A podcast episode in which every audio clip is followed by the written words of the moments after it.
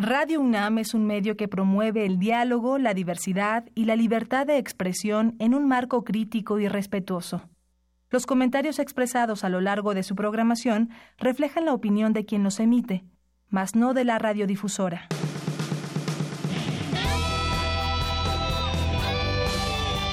Prisma RU. Relatamos al mundo.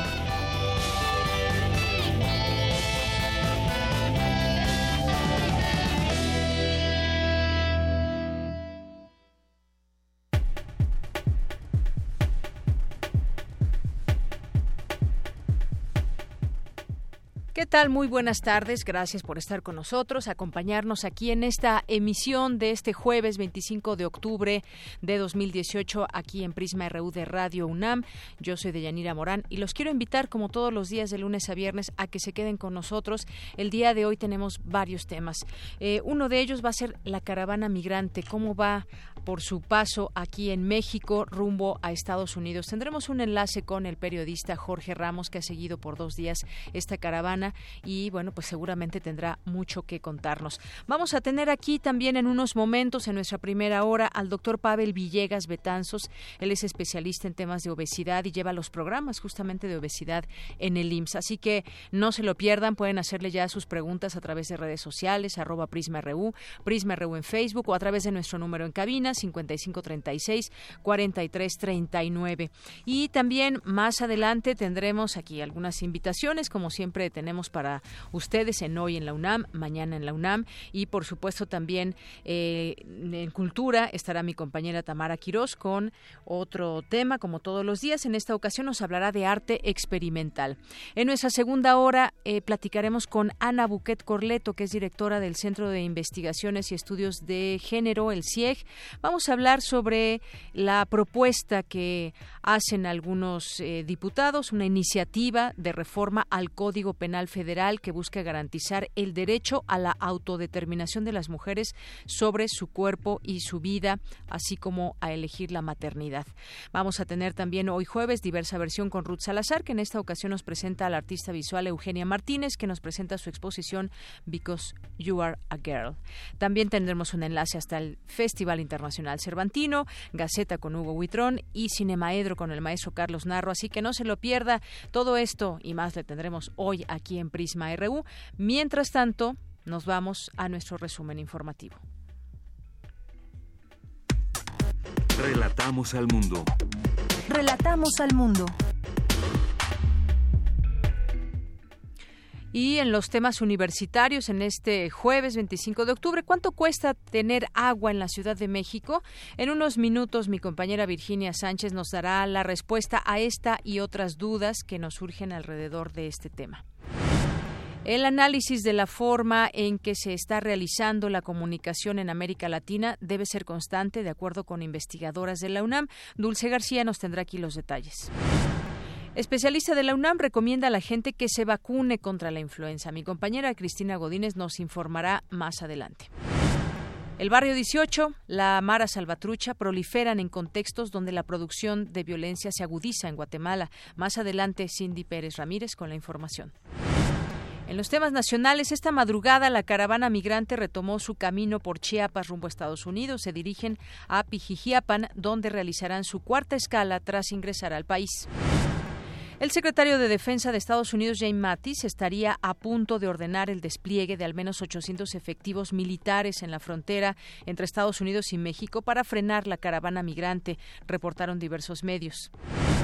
En otra información, el presidente electo Andrés Manuel López Obrador afirmó que no habrá fraude en la consulta para decidir si se continuará o no con la construcción del nuevo aeropuerto en Texcoco. Y bueno, es que en este tema hoy ya empezó esta consulta del 25 al 28 de octubre, esta consulta en todo el país para definir el futuro del nuevo aeropuerto de la Ciudad de México. La polémica radica en elegir el lugar de la construcción, Texcoco o Santa Lucía. Y bueno, pues investigadores de la UNAM también exhortan a la población a informarse sobre las consecuencias de la construcción en el caso del nuevo aeropuerto internacional en el lago de Texcoco, advierten sobre daños ecológicos. Por otra parte, también empresarios se manifiestan, dicen que esta consulta, pues ellos ya aportaron también toda la información que se requiere para decir sí a este aeropuerto, al que está ya o lleva un avance del 28% o 30% ahí en Texcoco. También, pues un proceso inédito en la historia de México que provoca encendidos debates, no lo podemos negar. También hubo una consulta ahí en Ciudad Universitaria o en la UNAM, en distintas sedes. Ocho de diez universitarios rechazan el nuevo aeropuerto eh, en Texcoco. Eh, la organización Redes Universitarias entregó ya al gobierno electo los resultados de la consulta sobre el nuevo aeropuerto de la Ciudad de México, realizadas en campus de la UNAM, la UAM, la UACM y también la UPN. En la consulta, el 80% de los participantes rechazó la construcción de la terminal aérea en Texcoco. Y bueno, en el gobierno de Estados Unidos, en colaboración con autoridades mexicanas, iniciará un programa piloto para escanear a los peatones que cruzan la frontera entre ambos países en busca de todo tipo de contrabando. 65 retratos de periodistas asesinados en el sexenio de Enrique Peña Nieto fueron desplegados frente a Palacio Nacional por el colectivo Reporteras en Guardia en los temas internacionales después de que las autoridades interceptaran varios artefactos explosivos dirigidos a figuras con afinidad demócrata. El presidente estadounidense Donald Trump culpó a los medios de comunicación de contribuir a la ira que existe actualmente en la sociedad. Hoy en la UNAM, ¿qué hacer y a dónde ir? No te puedes perder la presentación del libro El futuro de México al 2035, una visión prospectiva, con la coordinación de la doctora en ciencia política por la Universidad de Boston, Silvia Inclán Oceguera, investigadora del Instituto de Investigaciones Sociales de la UNAM, y el doctor Daniel Perló, quien ha realizado sus investigaciones en torno a la ciudad, al desarrollo de la vivienda y de la estructura urbana. Asiste hoy a las 17 horas al auditorio de la Casa de las Humanidades, ubicado en calle Presidente Carranza número 162 en Coyoacán. Recuerda que hoy y mañana 26 de octubre se llevará a cabo el Reciclatón 2018, organizado por la UNAM y la Secretaría del Medio Ambiente de la Ciudad de México, donde podrás llevar tus residuos y desechos electrónicos como monitores, consolas, cámaras fotográficas, impresoras, planchas y celulares para reciclarlos y dar un buen manejo de esta basura disminuyendo la contaminación, evitando que los materiales tóxicos sean liberados al ambiente, contaminando el suelo y el agua. Tienes hoy y mañana 26 de octubre para asistir al estacionamiento de la tienda UNAM de 8 a 16 horas. Salvar al planeta está en nuestras manos. Hoy se transmite la última cinta del ciclo de cine Salud, que TV UNAM presenta en el marco del 75 aniversario por la creación de la Secretaría de Salud. No te pierdas Mis últimos días, las invasiones bárbaras, del director de cine canadiense Denis Arcand, quien plantea la historia de un hombre que vuela de Londres a Montreal para visitar a su padre, quien se encuentra muy grave en un hospital a causa de un cáncer avanzado. Este hombre tiene dificultades para aceptar la realidad de su inminente muerte y encontrar un momento de paz antes del final. Su hijo, su exmujer, sus examantes y sus viejos amigos irán a reunirse con él para compartir sus últimos momentos de vida. Sintoniza TV UNAM hoy en punto de las 22 horas por el canal 20.1 de televisión abierta.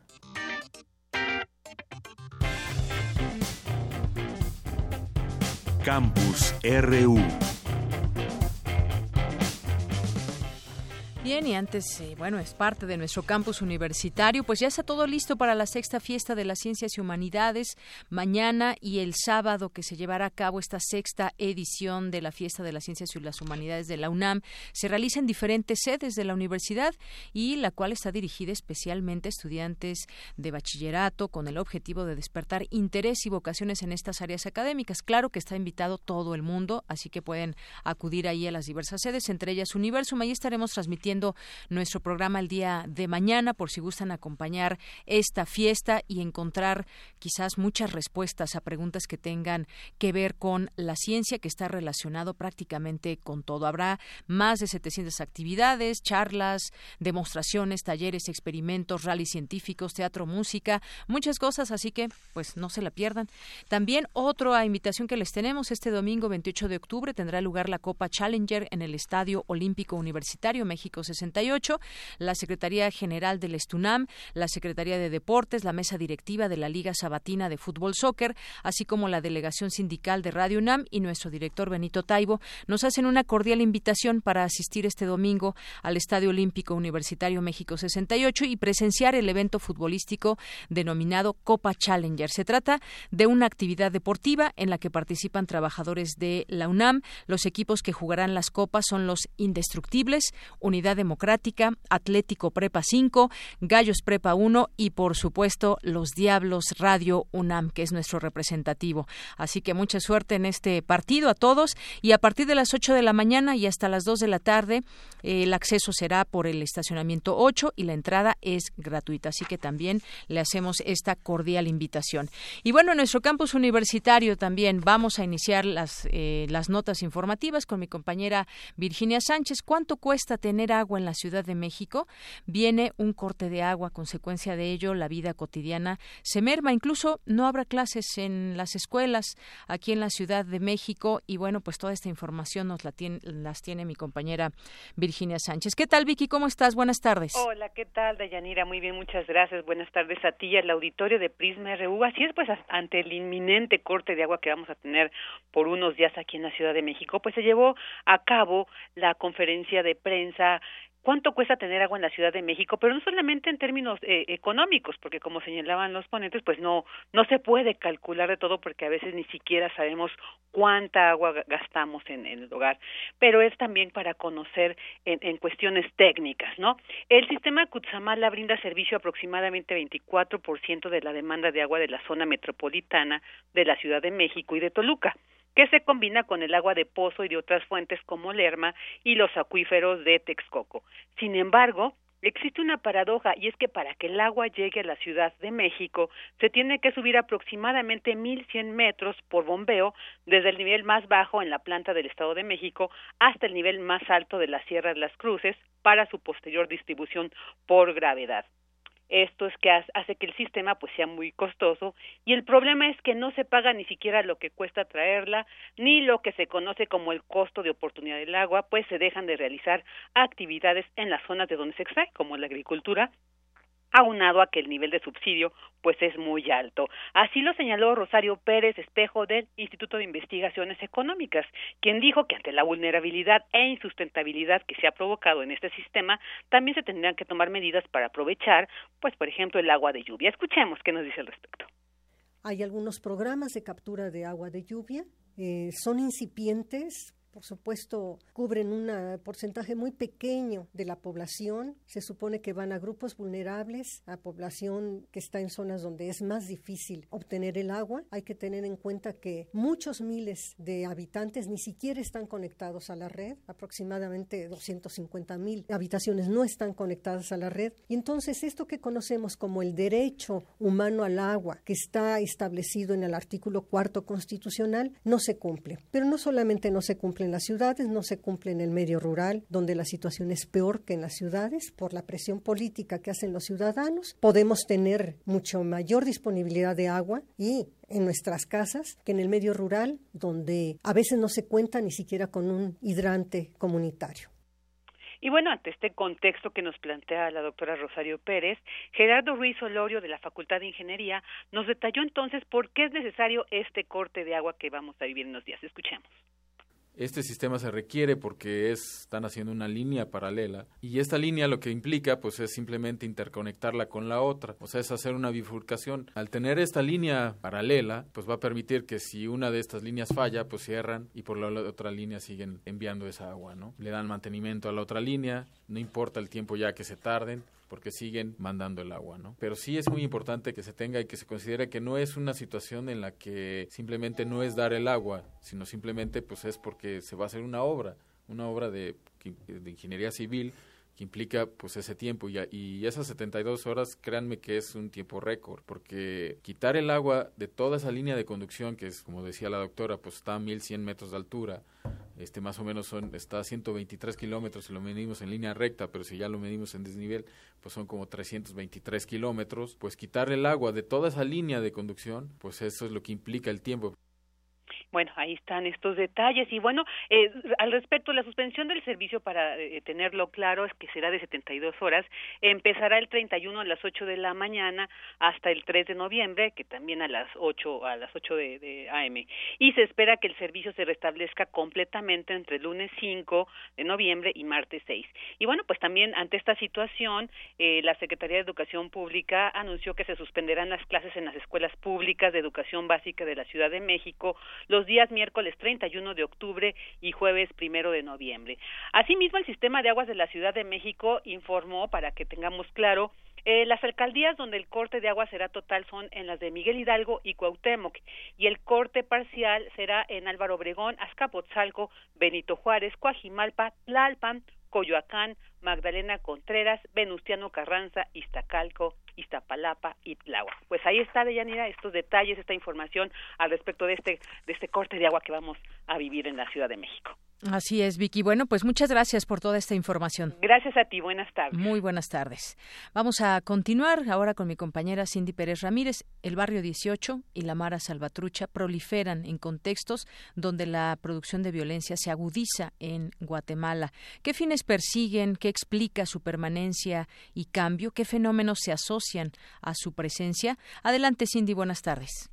¿Qué tal, Deyanira? Muy buenas tardes a ti y al auditorio de Prisma RU. Estas interrogantes son tratadas a lo largo del libro Violento luego existo, pandillas y maras en Guatemala. Durante la presentación realizada en el Centro de Investigaciones sobre América Latina y el Caribe de la UNAM, Cristina Pirker del Instituto Mora señaló que la obra describe un tipo de sociedad violenta, pero también violentada. Ponen a una parte, digamos, de la población en condiciones eh, más cercanas a la muerte que a la vida. Señala el texto y el análisis cómo eh, la muerte sigue siendo un buen negocio, para decirlo así, y también un mecanismo para reproducir el poder en tiempos de paz. Pensar de otra manera la refuncionalización de los eh, actores de la violencia, ¿no? O sea, cómo no sé, policías desmovilizados, militares desmovilizados, miembros de los escuadrones de la muerte de los años este, 70 y 80,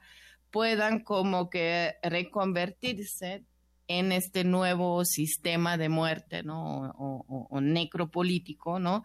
trabajando en empresas de seguridad privada, en comisiones o comités de vecinos que se dedican a la limpieza este a la limpieza social, o sea, este eufemismo para asesinar impunemente a, jóvenes y personas, digamos, personas marginales y excluidos. Por su parte, la autora Erandi Resendiz explicó que las pandillas, el barrio 18 y la Mara Salvatrucha son producto de la violencia estructural. Como las pandillas también son manipuladas a nivel social, sí se crea efectivamente un otro, un chivo expiatorio que sirve a un montón de personas para muchos fines, desde la imagen que es comercializada por los medios, pero también estas imágenes que son comercializadas obviamente por los gobiernos y por las políticas de mano dura, pero también de la sociedad para explicarse las contingencias, al final la violencia y, el miedo como, eh, como estos elementos de mediación que son desmovilizadores políticos. Al final las pandillas son muy propias de los procesos urbanos, son las mismas que pedían hace 50 años pero va cambiando el discurso con un contenido bastante conservador. Pensar esta parte humana de lo que pasa con estos perfiles, pensarlos también como en una parte de la sociedad. Efectivamente, eh, como estos actores y actoras que van acumulando una serie de agresiones sistémicas, que son los parias de los parias, salen de, de los espacios de marginalidad y pobreza, pero a partir de eso un instrumento que tienen a la mano tiene que ver con la violencia. Si no fuese por eso, efectivamente no podrían instrumentalizar otro tipo de cosas para poder cambiar de realidad y para darle otro sentido a su vida. Violento, luego existo, pandillas y maras en Guatemala es una obra que también de Yanira nos ayuda a entender el contexto actual, por ejemplo, de los migrantes de la caravana que están huyendo justamente de esta violencia cotidiana. Es el reporte que tenemos. Muy buenas tardes. Gracias, Cindy. Muy buenas tardes. Porque tu opinión es importante, síguenos en nuestras redes sociales, en Facebook como Prisma RU y en Twitter como arroba PrismaRU. Queremos escuchar tu voz. Nuestro teléfono en cabina es 55 36 43 39. Me da mucho gusto recibir aquí en Prisma RU de Radio UNAM a Jorge Ramos, periodista mexicano-estadounidense, es uno de los más importantes periodistas hispanos allá en los Estados Unidos y ha estado muy de cerca en esta caravana migrante que en su paso por México intenta llegar a los Estados Unidos. ¿Cómo estás, Jorge? Bienvenido, buenas tardes. Bien, gracias por invitarme.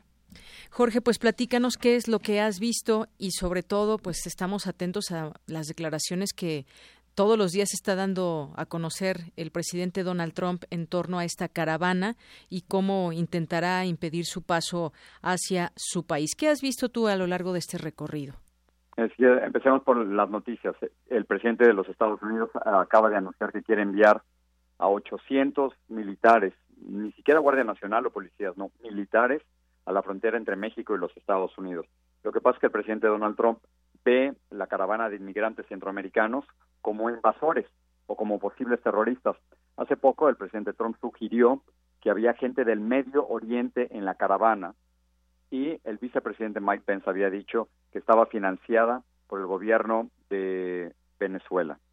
Las dos cosas yo no las vi. Mira, yo me pasé dos días con la caravana en Tapachula y en Huixla y yo no vi absolutamente nada. No vi a nadie del Medio Oriente y no vi ninguna ningún tipo de financiación extranjera. Es, es gravísimo. Mira, no tienen ni siquiera dinero para comprar algo de comer o para comprarse una botella de agua. No tienen dinero, o sea que nadie los está financiando. Y eso es exactamente lo que vi. Lo que vi es un grupo de 7.000 personas donde hay cerca de 2.500 niños desesperados, huyendo de la violencia y de la extrema pobreza, fundamentalmente de Honduras, y esta es la gran oportunidad que tuvieron. Los muy, muy pobres nunca pueden emigrar porque necesitan algo de dinero para el traslado. Y estos son los más pobres de los pobres y vieron la oportunidad de poderse ir hacia los Estados Unidos con cierta seguridad, porque al ser muchos evitan cualquier tipo de ataques o atracos, y también sin tenerle que pagar dos mil, tres mil, seis mil dólares al pollero al coyote. Así que eso es lo que me tocó ver en el sur de México. Eso es lo que te tocó ver y por supuesto todos los días estamos siguiendo paso a paso esta, esta caravana, lo que se dice, lo que pasan los migrantes también y bueno, pues eh, en las conversaciones en redes sociales se ha hecho mucho ruido también aquí en México. Sin embargo, queremos, eh, seguimos conociendo este su origen, ya nos decías, historias de extrema pobreza, pero sobre todo también hay una importancia política que está sobre la mesa y que tendrán que discutir los gobiernos que están involucrados con sus ciudadanos. Eh, ¿Qué fenómenos han orillado a miles de personas a desplazarse? ¿Cuánta gente la compone hasta ahora? ¿Cuál ha sido el papel de México, de Estados Unidos al respecto? Y también, pues yo incluiría a Honduras y a los, a los países como Guatemala, también donde ha pasado esta, esta caravana. Hay mucho que se sigue diciendo y qué pasará si logran llegar a Estados Unidos o si llegan por lo menos eh, allá, llegar a la frontera, pues está quizás la moneda en el aire. ¿Qué va a pasar con Estados Unidos? ¿Cuál va a ser su postura real ya cuando los migrantes, lo más seguro es que pues lleguen a esta frontera? Mira, vamos a empezar por, por el sur. Centroamérica está viviendo un momento sumamente difícil. La situación en Honduras está totalmente fuera de control. Si nos quejamos de la violencia en México, la violencia per cápita en Honduras es mucho peor, particularmente con la presencia de las maras o de las pandillas que controlan partes del país sin que el gobierno pueda o quiera hacer algo al respecto. Entonces, una historia que se repite una y otra vez, me la contaban los, los inmigrantes, es que tienen niños, adolescentes o niñas adolescentes que tan pronto tienen cierta edad, 11, 12, 13 años, los empiezan a obligar a ser partes de las pandillas y los niños, si no son partes de las pandillas, los atacan, los hieren, los amenazan, les hacen bullying y a las niñas las atacan sexualmente o las violan. Entonces, eso es de lo que muchos están, están huyendo. Hay una situación de extrema pobreza, eh, más grave incluso de la que se vive en ciertas partes de, México, y por eso están huyendo. Así que esa es la situación, sobre todo en el caso de Honduras, y lo que, lo que vemos es que ahora hay más personas centroamericanas cruzando hacia los Estados Unidos que mexicanos. Eso es un cambio radical. Y otra cosa importante es que están yéndose muchas familias completas. Ya no es como como antes que se, envía, se iba solo el hombre eh, y luego quizás la pareja o solo la mujer. Ahora se está yendo la familia completa porque como la situación migratoria está tan difícil en los Estados Unidos, saben que no van a poder ir y regresar y regresar en Navidad, Año Nuevo.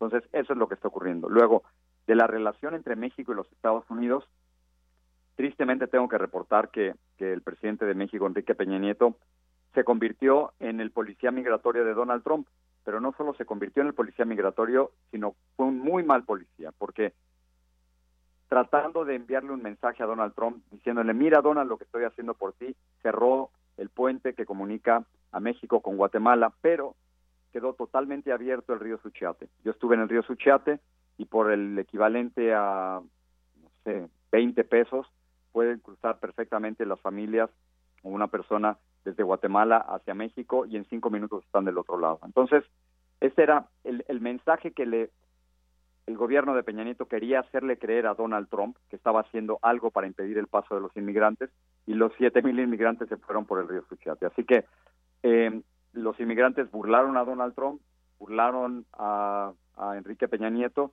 y, y la situación de, de la actitud sumisa, débil del presidente Peña Nieto con Donald Trump continúa.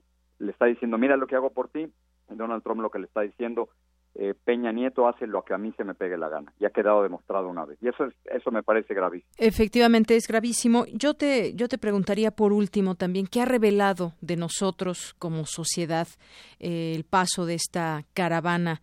Porque pues hemos visto opiniones divididas en torno a ese tema. ¿Qué saca de la sociedad este tipo de, de caravanas cuando vemos a, a migrantes que no tienen nada y pues mucha gente decide decir pues que no entren, están ilegales y entonces hay que, hay que prohibirles el paso? Mira, a, aquí he visto un contraste eh, impresionante. Antes de llegar a la, a la frontera y de estar con, con todos estos inmigrantes durante un tiempo, empecé a leer muchas cosas, al igual que tú y la gente que nos está escuchando en las redes sociales, y era horrible. O sea, el racismo de algunos mexicanos en contra de los centroamericanos y el clasismo es espantoso. O sea, criticándolos por, por querer quitarle trabajos a los mexicanos, por ser delincuentes, por ser violentos, por no respetar las leyes, diciéndoles que se regresaran a su país. Es exactamente lo mismo que nos dicen a los mexicanos en los Estados Unidos. Tanto que criticamos a Donald Trump y muchos mexicanos se convirtieron en pequeños trompitos. Es exactamente lo que ocurrió. Y me parecía espantoso este racismo y clasismo de los mexicanos, que por cierto Alfonso Cuarón acaba de, de hablar sobre el racismo que existe en México y ese es un tema del cual tenemos que hablar abiertamente y del terrible clasismo que existe y, y la discriminación particularmente contra eh, contra los indígenas en México.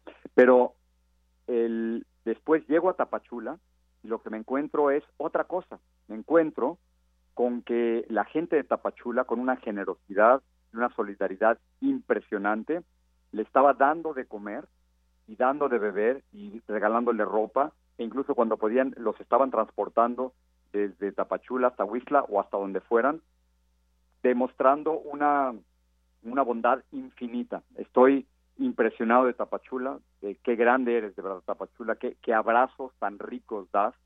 Y es el, la gente de Tapachula creo que es el mejor ejemplo que tenemos en México de cómo deben hacerse las cosas. Yo espero que los habitantes de otras poblaciones a lo largo de la caravana se, se comporten de la misma manera que los maravillosos, porque no tengo otra palabra, los maravillosos ciudadanos de Tapachula. Jorge, pues muchísimas gracias por este reporte que nos acerca desde, desde tu visión, desde lo que has visto a esta caravana y bueno, les faltan muchas ciudades todavía y seguiremos atentos a ese paso y a ese recibimiento, sea cual sea, también de los mexicanos. Te agradezco mucho este reporte. Gracias a ti. Bien, pues muchísimas gracias, Jorge Ramos, eh, periodista, eh, que estuviste acompañando esta caravana por dos días y nosotros seguiremos también atentos a estas historias. Muchas gracias. Queremos escuchar tu voz. Nuestro teléfono en cabina es 55 36 43 39. Tu opinión es muy importante. Escríbenos al correo electrónico prisma.radiounam@gmail.com. Prisma RU. Relatamos al mundo.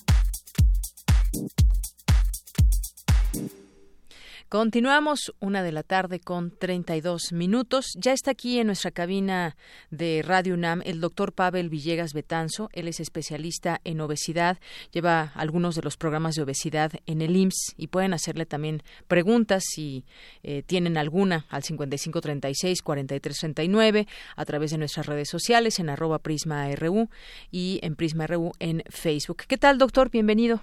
Buenas tardes. ¿Qué tal?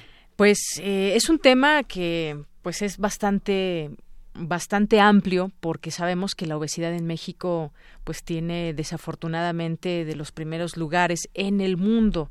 Y eso nos hace nos hace pensar en los hábitos que llevamos para pues eh, tener ese esas cifras de obesidad en México. Cómo es que ¿Cómo es que se, em, se empieza a, ver este tema en, eh, en, los pacientes? ¿Cómo es que se acercan? Porque a veces hay mucha reticencia en que el paciente llegue por el tema de la obesidad. Muchos dicen, soy un, gordito sano, eh, mi peso no me ha impedido nada, me siento bien. ¿Cómo romper también con esa barrera? ¿no? Sí, hay un problema cultural eh, con respecto a esto porque muchas veces pasa desapercibido, inclusive en los prestadores de servicios de salud también pasamos a veces muchas veces por alto el diagnóstico de obesidad como diagnóstico como enfermedad propiamente. A veces lo vemos solo como parte de la del paciente ¿no? como como él como que él sí fuera así siempre. Pero mm, debido a la al porcentaje tan elevado que hay entre sobrepeso y obesidad que representará alrededor del 70 72% de la población en general con sobrepeso en Ese es el porcentaje que ustedes eh, tienen, 72% de la población mexicana tiene problema de obesidad. Sí, claro. Y pues una tendencia mundial. Eh, nosotros tenemos eh, uno de los porcentajes más altos, sobre todo en la obesidad infantil. Entonces, el acercarse y hacerle ver a, a las personas en la consulta de primer contacto será siempre un una herramienta muy poderosa para que se acerquen a pedir eh, ayuda en los programas correctos. y, y, ahí se canaliza a qué programa. Bueno, pues el doctor Pavel Villegas es egresado de la UNAM, en la Facultad de Medicina, tiene una especialidad en San Luis Potosí, en, cirugía, y también eh, en el 20 de, de noviembre hiciste otro otra especialidad. Ahí hice cirugía de obesidad. Muy bien. En esto, ¿Cuáles son estos programas que, que ofrece el IMSS? Porque sabemos que las hay campañas y que pese a las campañas, este porcentaje de obesidad, no sé qué tanto haya logrado o no bajar, pero hay programas que están activos y que la gente se puede acercar. ¿Cuáles son estos programas, doctor? En, en el hospital, en Carlos MacGregor Sánchez, que es el hospital en donde yo estoy, Ahí hay un, eh, se implementó este año la clínica de metabolismo y obesidad. en este programa vemos pacientes de tres, en tres, en tres grupos. Pacientes con sobrepeso, con obesidad de primer grado y el tercer grupo con obesidad en tercer grado. Esto dependiendo el índice de masa corporal, que es el peso entre la talla, entre dos veces la talla.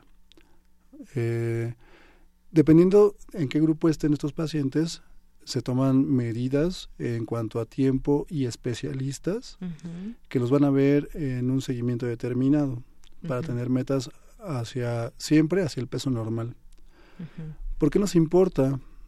Pues nos importa porque el sobrepeso y la obesidad son conductos muy importantes para la existencia de comorbilidades, de enfermedades asociadas mayores cuáles son hipertensión, diabetes, eh, dislipidemia. Sabiendo que la principal causa de muerte son las enfermedades cardiovasculares y que la obesidad puede generar la mayor parte de estas enfermedades, la hipertensión una vez más, diabetes, enfermedades de los lípidos. Entonces, previniendo la obesidad, podemos incidir en la mortalidad y en la calidad de vida de los pacientes. Así es. Eh, ¿Cómo ¿El sobrepeso y la obesidad, obesidad son cosas diferentes? En una escala, sí. El sobrepeso, eh, como te decía, hay una escala en cuanto al peso y la talla, que se llama índice masa corporal.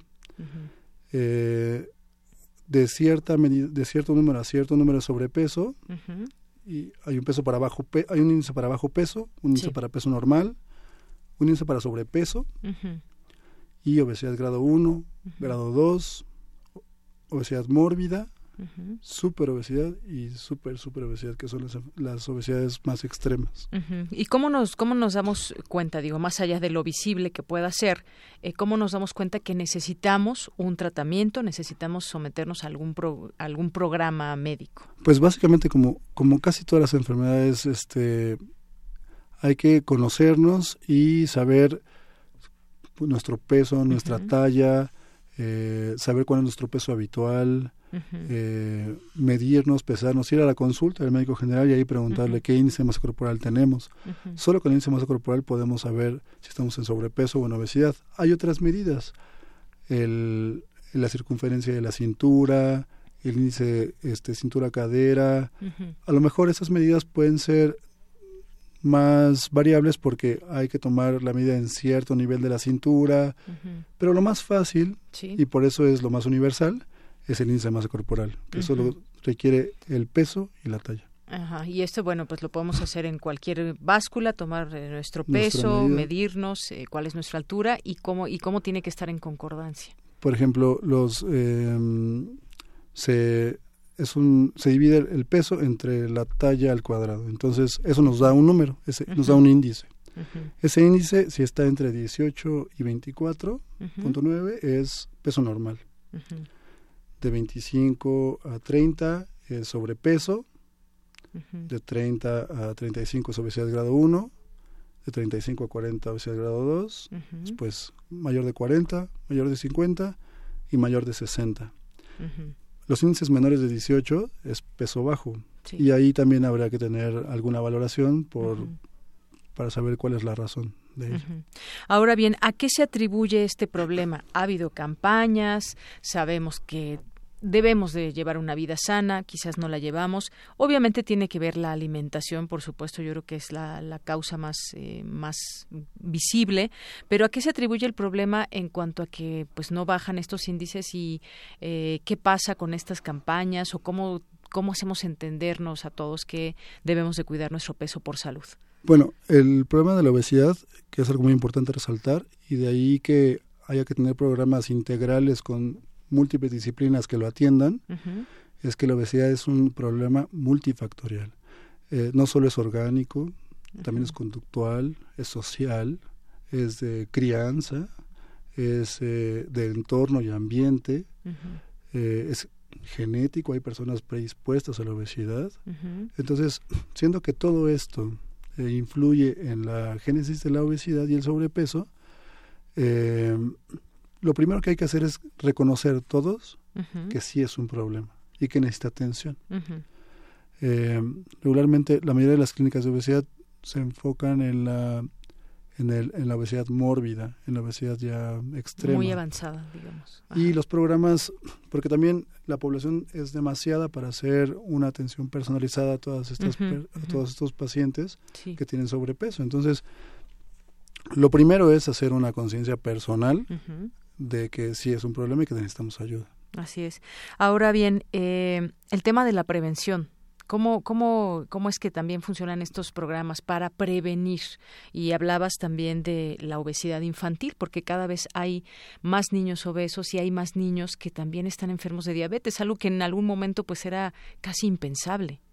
Bueno, es que también es importante resaltar que el programa tiene una, una arista económica. Eh, la obesidad también es una enfermedad de la pobreza, porque... ¿Tiene que ver con la economía, la obesidad? es una arista, es una arista importante. Porque comemos cosas baratas pero que nos engordan. Así es, realmente lo, lo, más asequible son carbohidratos y lo más inmediato. Eh, madres, padres, trabajadores con con este que lo más fácil es darle carbohidratos a los niños y que ellos también lo reciben con mucho con mucho más em, empatía eh, por el sabor por, por la facilidad de, y se acostumbran y después ya es difícil cambiar esa dieta. Y esa y esa dieta es una dinámica familiar que es, que regularmente es importante eh, que es difícil de, de cortar Claro.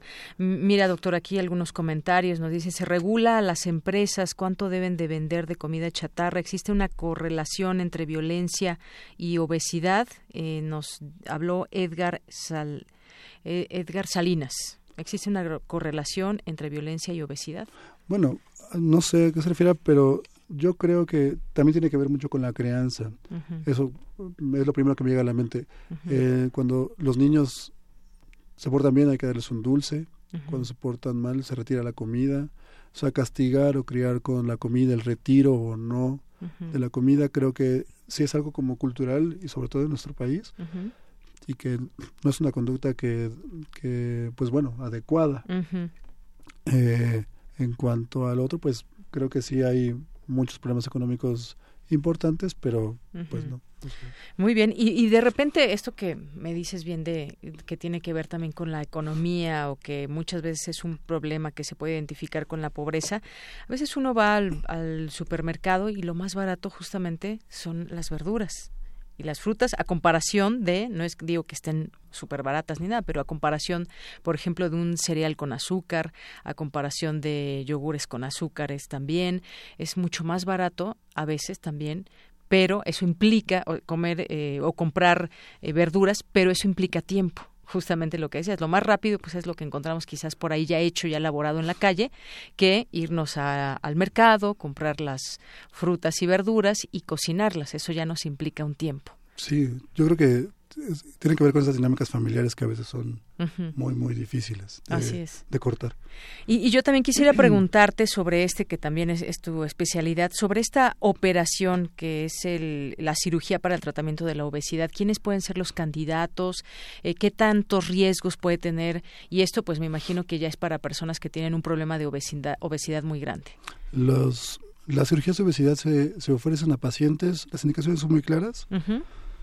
Perdón pacientes entre 18 y 60 años uh -huh. con índices de masa corporal mayores de 35 aunados a una enfermedad eh, mayor, hipertensión, diabetes, insuficiencia venosa, uh -huh. alguna, alguna enfermedad mayor o pacientes uh -huh. sin enfermedades mayores asociadas con índices mayores de 40.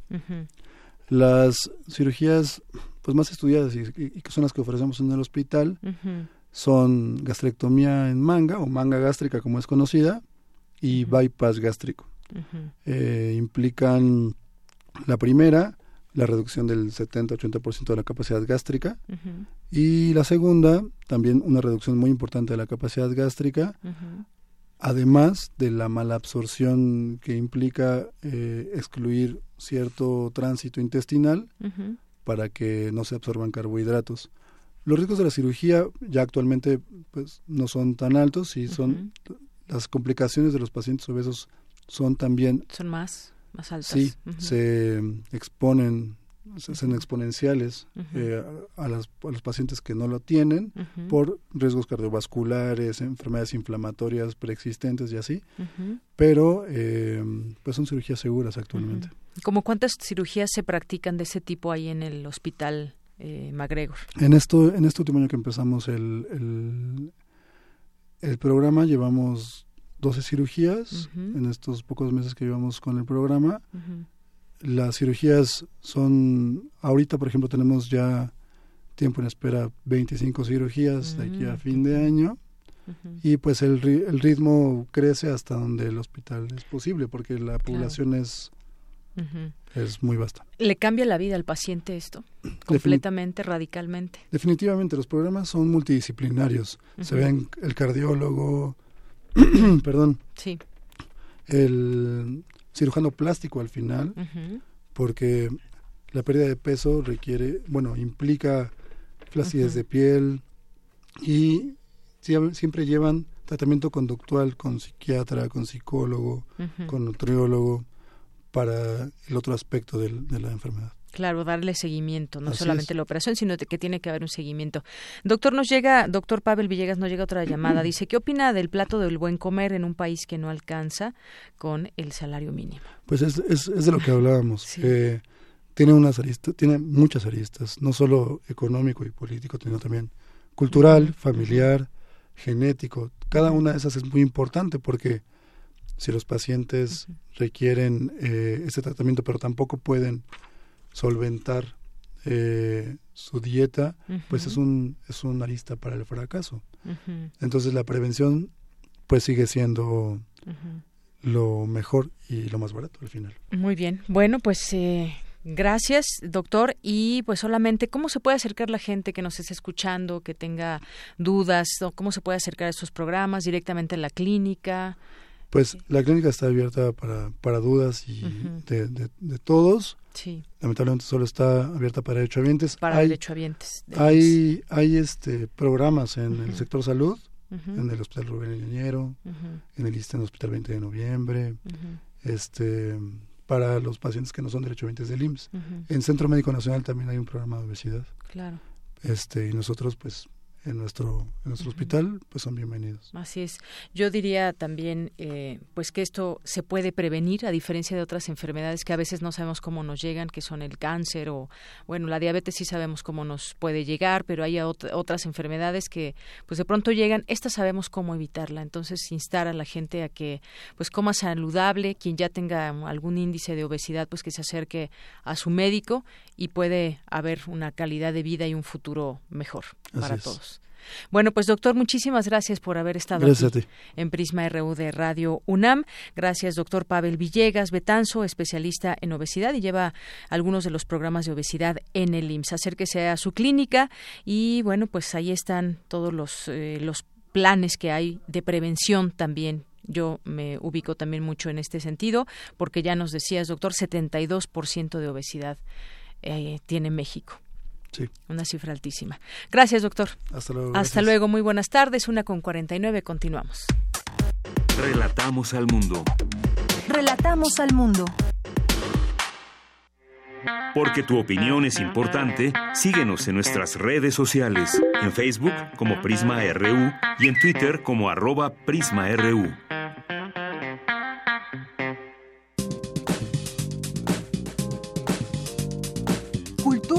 RU.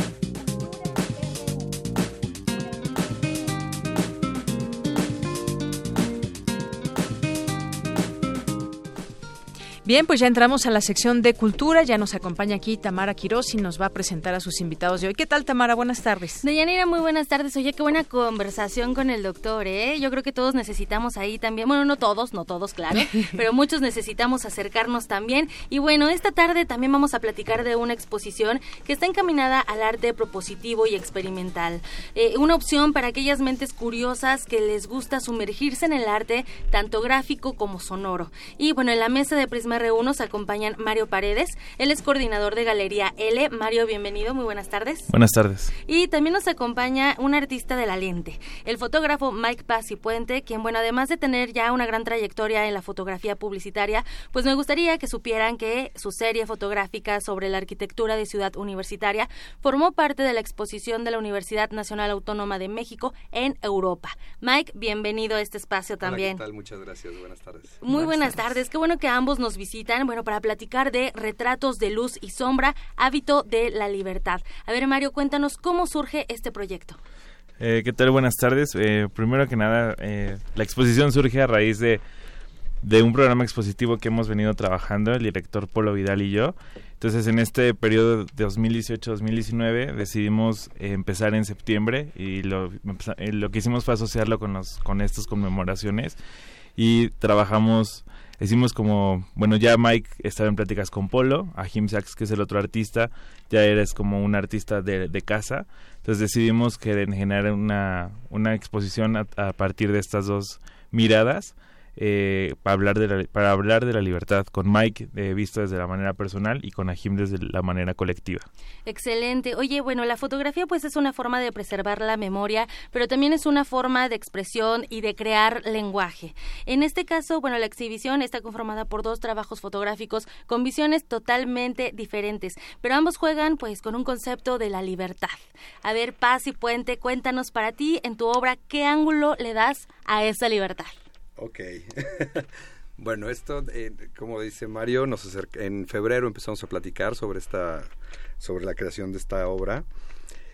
Y de entrada, cuando me plantean que esto va a ser en septiembre y quieren que hablemos de libertad, eh, decidí por medio de las fotografías hablar de la falta de libertad. Entonces, eh, aquí se va a, eventos históricos, a fechas, a, cosas que han sucedido en México y, y, en mi obra yo trato de captar eh, demostrar un poquito la falta de libertad, ¿no? es parte de lo que estoy presentando ahí. De lo que tú estás proyectando a través de tu imagen.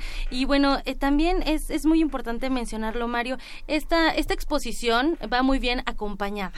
¿No? A mí me gustaría también que nos platicaran eh, por qué por qué seleccionar, bueno, yo sé por qué ya ya escuchar el nombre eh, de, de esta persona que de este compositor que los acompaña, bueno, ya me emociona y quiero quiero ir a esa exposición. Pero platícanos también quiénes más conforman esta esta exposición, esta muestra. Eh, para la exposición de Mike, que es una serie llamada Séptimo, colaboramos con Felipe Pérez Santiago, quien hizo de manera exprofesa la música para ambientar una cabina que tenemos dentro de la galería, lo cual hace que se convierta en una experiencia eh, sensorial, eh, auditiva, visual. Eh, tratamos de, este, de, esta nueva temporada de exposiciones o de este nuevo año del calendario expositivo de Galería L, tratamos de generar exposiciones que sean complementarias y que sean que lleven de la mano experiencia para el visitante.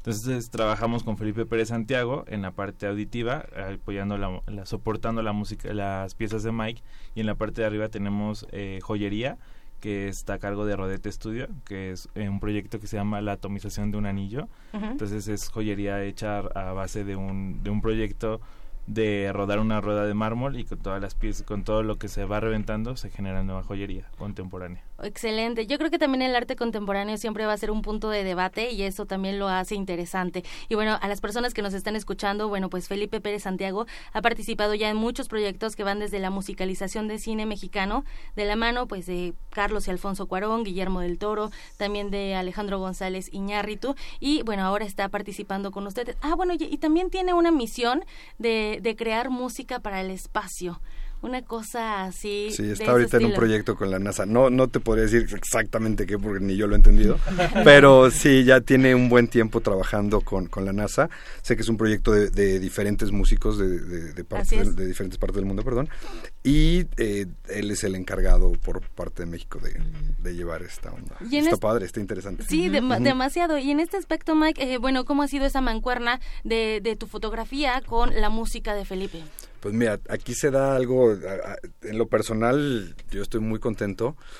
Felipe es un gran músico, eh, le ha ido increíble y eh, la parte aquí que, está padre, para mí tenemos 40 años de amistad somos amigos, es mi amigo más antiguo. Sí, Mike, pero te ves muy Desde joven. que nacieron. No, no. no, para que hagas cuentas, nos conocimos a los cinco años. Ah, ok, yo pensé que habían sido compañeros de cuna o algo así. Y tenemos 40 años de amistad y curiosamente nunca habíamos trabajado, nunca habíamos trabajado juntos y ahora en la creación de Séptimo le, le mostré las, las, piezas, le comenté, te, les platico un poquito, eh, todo viene del libro, se llama Séptimo por el séptimo libro de Platón, de, de, de, la República, el, libro de la República. Entonces eh, tratamos de crear estas cavernas urbanas, creo en cada una de las piezas tengo un, lo que le llamo caverna urbana, y fue lo que lo que hicimos adentro de la galería. Una caverna urbana con sonido eh, propio y ahí es donde donde entra Felipe le platico de esto le gusta mucho la idea y decidimos trabajar juntos. Le llevo las piezas al estudio y él eh, hace esta estos sonidos y esta eh, intervención sonora viendo las piezas entonces justo para para nuestra caverna urbana justo para acompañar toda la imagen y crear una atmósfera que, bueno, al, iniciar esta conversación yo dije que es para esas mentes curiosas, ¿no? Que también les gusta sumergirse en el arte, porque a lo mejor no nada más, eh, eh, no nada más somos espectadores, ¿no? También esta es una exposición para ser parte, parte de la exposición, de la muestra. Sí, sobre todo que la gente comparte un poco, no tanto que comparte, sino que haga sus comentarios en torno a la obra. Pues, eh, nosotros estamos abiertos al diálogo, eh, Mike de repente se da sus vueltas, incluso nos pueden escribir por, por mail a galería arroba l.org.mx y podemos concretar una cita ya sea con Mike o con Ajim o con ambos para que la gente pueda incluso debatir con ellos en torno de la fotografía. Excelente, y también debatir el concepto de libertad, que bueno, ya nos mencionabas esa falta de libertad. Híjole, es que no nada más es una libertad física, sino también hay eh, pues esa libertad mental.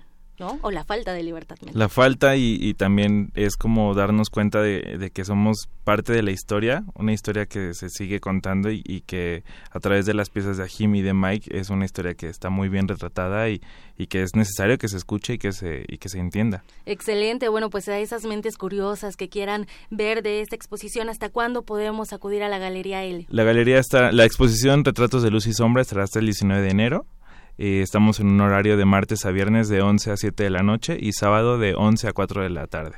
Excelente, muy bien. Y bueno, se encuentra la galería en Alfonso Reyes, en el número 216, en la colonia Condesa. Correcto. Muy bien, bueno, pues no me resta más que agradecerles que nos hayan acompañado a ti, Mario Paredes, coordinador de Galería L, y también muchísimas gracias por tu visita, Paz y Puente. Esperemos que, que, también regreses pronto para platicarnos más de fotografía. Sí, cuando gusten, por aquí estamos y lo que quieran de foto. Bueno, mientras, pues invitamos a la gente a que acuda a Retratos de Luz y Sombra, Hábito de la Libertad, para que también experimenten. Muchísimas gracias. Y bueno, para finalizar, también les comento que hoy en la sala Nezahualcóyotl eh, se presentará Les Musées du Louvre, una agrupación eh, fundada en 1988 que ofrece una reinterpretación de un repertorio lírico y sinfónico que se extiende del barroco hasta el periodo moderno empleando instrumentos de época. Esta agrupación, bueno, se presentó en el Teatro Juárez como parte del programa del Festival Internacional Cervantino y ahora llegan a la maravillosa Sala Nesa, así que queremos que conozcan y también disfruten de esta agrupación y bueno, pueden llamar al 55 36 43 39 para que sean de los ocho ganadores de los pases dobles para el concierto de hoy hoy a las 8.30 en la sala Nesa. Así que bueno, llámenos, ya Javier les va a estar contestando para que darles todos los detalles de cómo recoger sus cortesías. Por lo pronto me despido y les deseo que tengan una excelente tarde de Yanira. Muchas gracias, gracias Tamara, gracias a los invitados. Vamos a irnos a un corte, regresamos a nuestra segunda hora de Prisma RU. Prisma RU. Relatamos al mundo.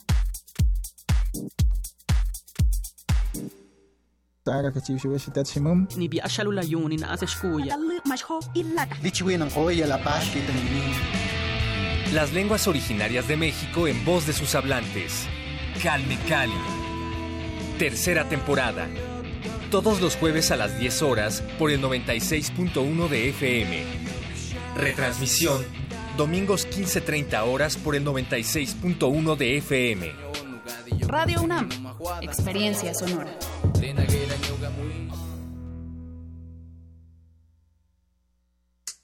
Hola, ¿qué tal? Hola, hola, hola, hola, hola, ¿qué tal? Hola, ¿qué tal? Soy Mardonio Carballo, conductor de Xochicoscat.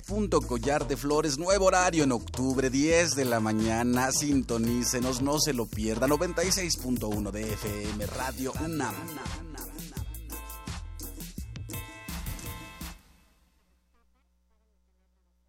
Para reformar la ley de ingresos y revertir eh, el aumento en las gasolinas, en el gas, en el diésel, en la energía eléctrica. Se puede modificar la ley de ingresos. Lo pueden hacer los diputados. Andrés Manuel, aquí están los votos de Movimiento Ciudadano para darle reversa al gasolinazo. Movimiento Ciudadano. Para celebrar esta noche de brujas, te invitamos a que te sientes en tu sillón favorito, te pongas tus audífonos, apagues la luz y nos prestes tus oídos para revivir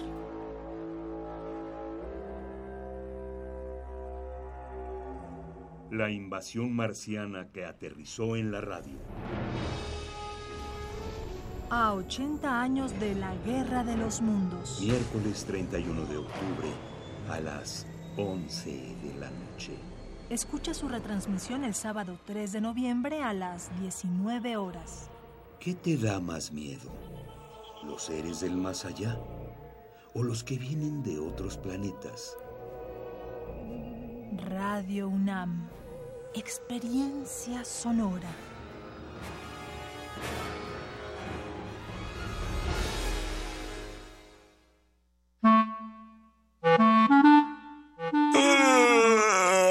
Sábado en la mañana.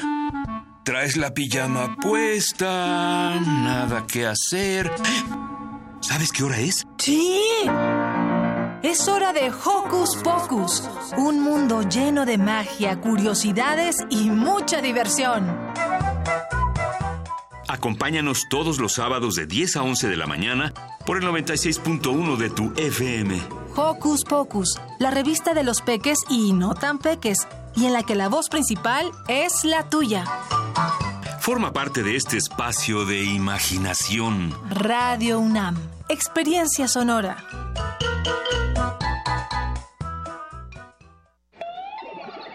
Vértice, experimentación y vanguardia. Música contemporánea, literatura, danza y teatro experimentales. Ópera, plataformas transmedia, técnicas vocales expandidas. Octubre 10 a noviembre 11.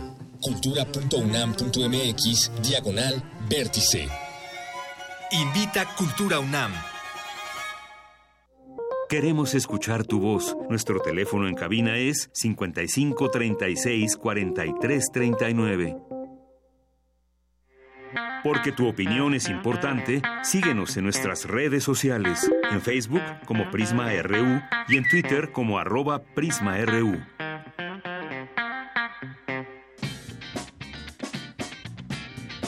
Mañana en la UNAM, ¿qué hacer y a dónde ir? En el marco del ciclo Todo lo que siempre quisiste saber y no te atrevías a preguntar, se llevará a cabo la conferencia magistral Mitos y realidades de la esquizofrenia y otros trastornos psicóticos, con la ponencia del doctor en ciencias médicas Raúl Escamilla, investigador del Instituto de Investigaciones en Materiales de la UNAM y coordinador de la Clínica de Esquizofrenia en el Instituto Nacional de Psiquiatría Ramón de la Fuente Muñiz, quien ha desarrollado sus investigaciones en torno al manejo integral de los trastornos esquizofrénicos. Asiste a este foro mañana 26 de octubre a las 11 horas en el auditorio Dr. Juan Ramón de la Fuente del Departamento de Psiquiatría. ¿Te gusta el reggae? No te puedes perder el concierto de Antidoping, banda pionera de este género musical, quienes presentan un avance de su nueva producción discográfica Knockout. Esta agrupación nace en las calles de Coyoacán por el año 1992, demostrando que la música callejera puede cruzar fronteras, mezclando el sonido urbano y una buena descarga de reggae y ritmos como el jazz, ska y cumbia. A lo largo de 25 años ininterrumpidos, los hermanos Apodaca han guiado a Antidoping como una banda 100% independiente que a base de trabajo se ganó el reconocimiento de su público, convirtiéndose así en íconos del reggae mexicano. Asiste a este concierto mañana viernes 26 de octubre a las 21 horas. La entrada es libre. Solicita tus boletos de 15 a 19 horas en el primer piso de extensión cultural de Radio UNAM. El cupo es limitado a 160 personas, lugares disponibles hasta agotar existencia. O si lo prefieres, sigue la transmisión en vivo por esta frecuencia 96.1 de FM. Mañana 26 y el sábado 27 de octubre, la UNAM será sede por sexto año consecutivo de la Fiesta de las Ciencias y las Humanidades, que tiene como objetivo acercar a la juventud universitaria a conocer el quehacer de la investigación que se realiza en la máxima casa de estudios. En este evento participarán 700 investigadores en cerca de 600 actividades, como conferencias, foros, talleres, charlas, demostraciones, experimentos, rallies científicos, teatro y música, destinados principalmente a jóvenes del nivel bachillerato y licenciatura y también a todos aquellos que deseen vivir de cerca la ciencia. Consulta las distintas actividades y sedes de esta fiesta en www.dgdc.unam.mx diagonal la fiesta. Bien, pues continuamos. Después de estas invitaciones, tenemos también eh, algunos comentarios de parte de ustedes que nos están escuchando y que nos hacen llamadas, como las preguntas que le llegaron al doctor Pavel y algunos otros comentarios también que nos llegan en nuestras redes sociales. Nos dice aquí Mario Humberto Hernández, entre la visión de los académicos y los empresarios, yo tengo clara mi decisión, se refiere al aeropuerto. Dice no a la degradación ecológica en Texcoco. Yo ya voté. Muchas gracias, Mario Humberto, por este comentario. Eh, también nos dicen por aquí, a ver, déjenme paso aquí a las notificaciones de nuestro Twitter. Magdalena González, muchos saludos. Editorial Enequén, Paloma Guzmán, El Sarco Iquetecuani. Dice yo al revés, escucho música a la hora de meter mano a las fotos. Muy bien, Iquetecuani. Esa inspiración puede venir muchas veces de la música o de quien posa para tus para tu cámara, ¿no? Lupis y Jiménez también, muchos saludos, Abril Violeta, más 52 Efren, eh, ¿Qué más? ¿Quién más? Eh, Verónica Ortiz Herrera. También muchas gracias. Eh, dice Ah, bueno, aquí muchas gracias por tu comentario sobre el tema de la obesidad y que Tecuani. Nos eh, escribe también Beca Ganesh, eh, Mario Humberto, que nos dice también que si después de ver este video siguen pensando en indemnizaciones, pregúntense qué es la vida, tiene que ver con el aeropuerto también. El IFC UNAM, también por aquí le mandamos muchos saludos, que es el Instituto de Fisiología Celular, Investigación y Estudios de Posgrado en Ciencia Básica y Neurociencia. Si no lo siguen todavía, pueden seguirlos en Twitter en IFC UNAM. Ese es su Twitter. Y también eh, por aquí a Rick Trigueros, José Luis Sánchez, eh, dice, bueno, consulta, la moneda es en el aire y esperando que la sensatez gane. Mis afores no, no deben ir al nuevo aeropuerto. Gracias, José Luis, por tu comentario y a todas las personas que aquí se van sumando con nosotros. Los leemos y bueno, pues damos aquí eh, lectura al aire a sus comentarios. Y vamos a continuar, vamos a continuar ahora. Antes quiero invitarlos, hoy hemos tenido muchas invitaciones. Aquí tenemos otra más también muy interesante. Eh, una conferencia con el maestro Kifeng Wei, espero que pronunciarlo bien, eh, mañana viernes 26 de octubre, cómo entender el término mente abarca también a la conciencia, qué hace nuestra mente al practicar Shineng Qigong, cómo afecta a nuestro cuerpo. Esta conferencia se va a llevar a cabo en Ciudad Universitaria, en la Facultad de Ciencias Políticas y Sociales, en el Auditorio Flores Magón, de 1 a 3 de la tarde. La entrada es libre, así que, pues bueno, también otra de las invitaciones que les hacemos aquí en este espacio. Mañana, 26 de octubre, de 1 a 3 de la tarde, esa conferencia con el maestro Qi Fengwei y estas preguntas que se van a responder a lo largo de la conferencia. Bien, pues continuamos, continuamos y vamos ahora con mi compañera Cristina Godínez. Neumonía y falla orgánica múltiple, entre otras posibles complicaciones por la influenza. Así que eh, quien no se quiera inyectar, ponerse esta vacuna, por favor, por favor piénselo dos veces. Mi compañera Cristina Godínez nos tiene toda la información. Adelante. De Yanira Auditorio de Prisma RU, buenas tardes. La influenza es una infección viral de las vías aéreas transmitida por la saliva del enfermo al toser, estornudar o hablar o cuando toca superficies o materiales contaminados y se lleva las manos a la nariz, boca u ojos. Puede ser confundida con un cuadro gripal, pero es más grave y con otras complicaciones. Sus síntomas son dolor de cabeza y garganta, tos, malestar general, temperatura hasta de 40 grados y ocasionalmente diarrea y vómito. Se trata de un padecimiento que cada año muta y en nuestro país estamos en la temporada donde se intensifica la enfermedad y en estos momentos la cepa AH1N1 está en circulación. El peligro de Yanira son las complicaciones que van de una neumonía hasta una falla orgánica múltiple y lo peor que puede llevar a la muerte de las personas. Escuchemos a la doctora Guadalupe Soto Estrada, de la Facultad de Medicina de la UNAM.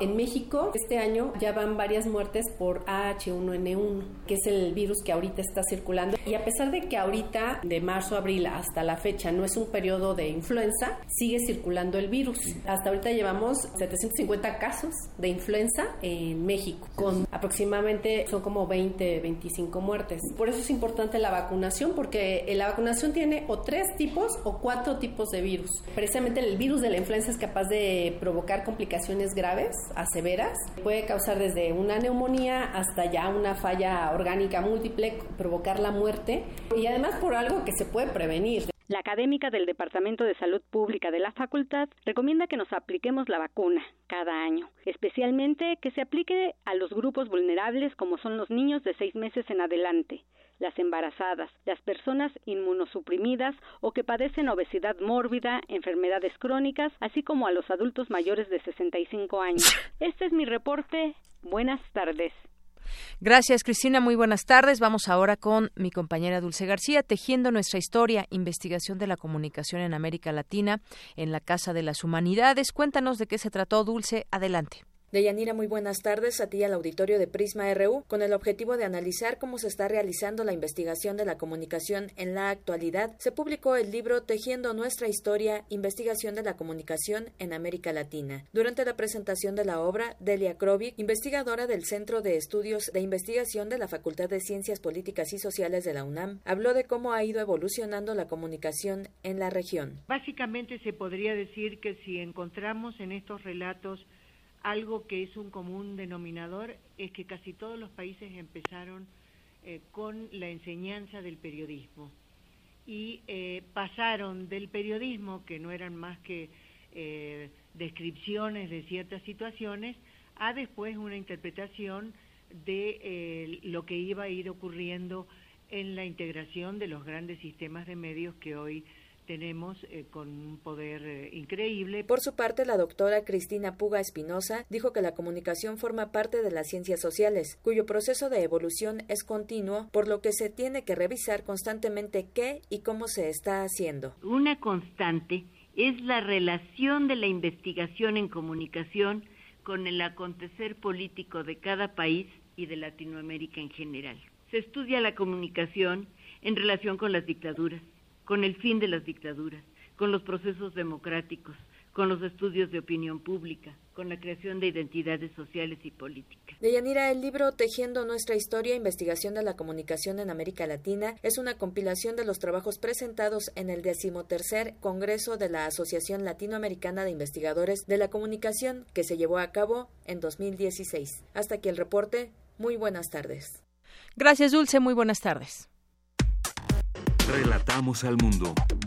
Relatamos al mundo.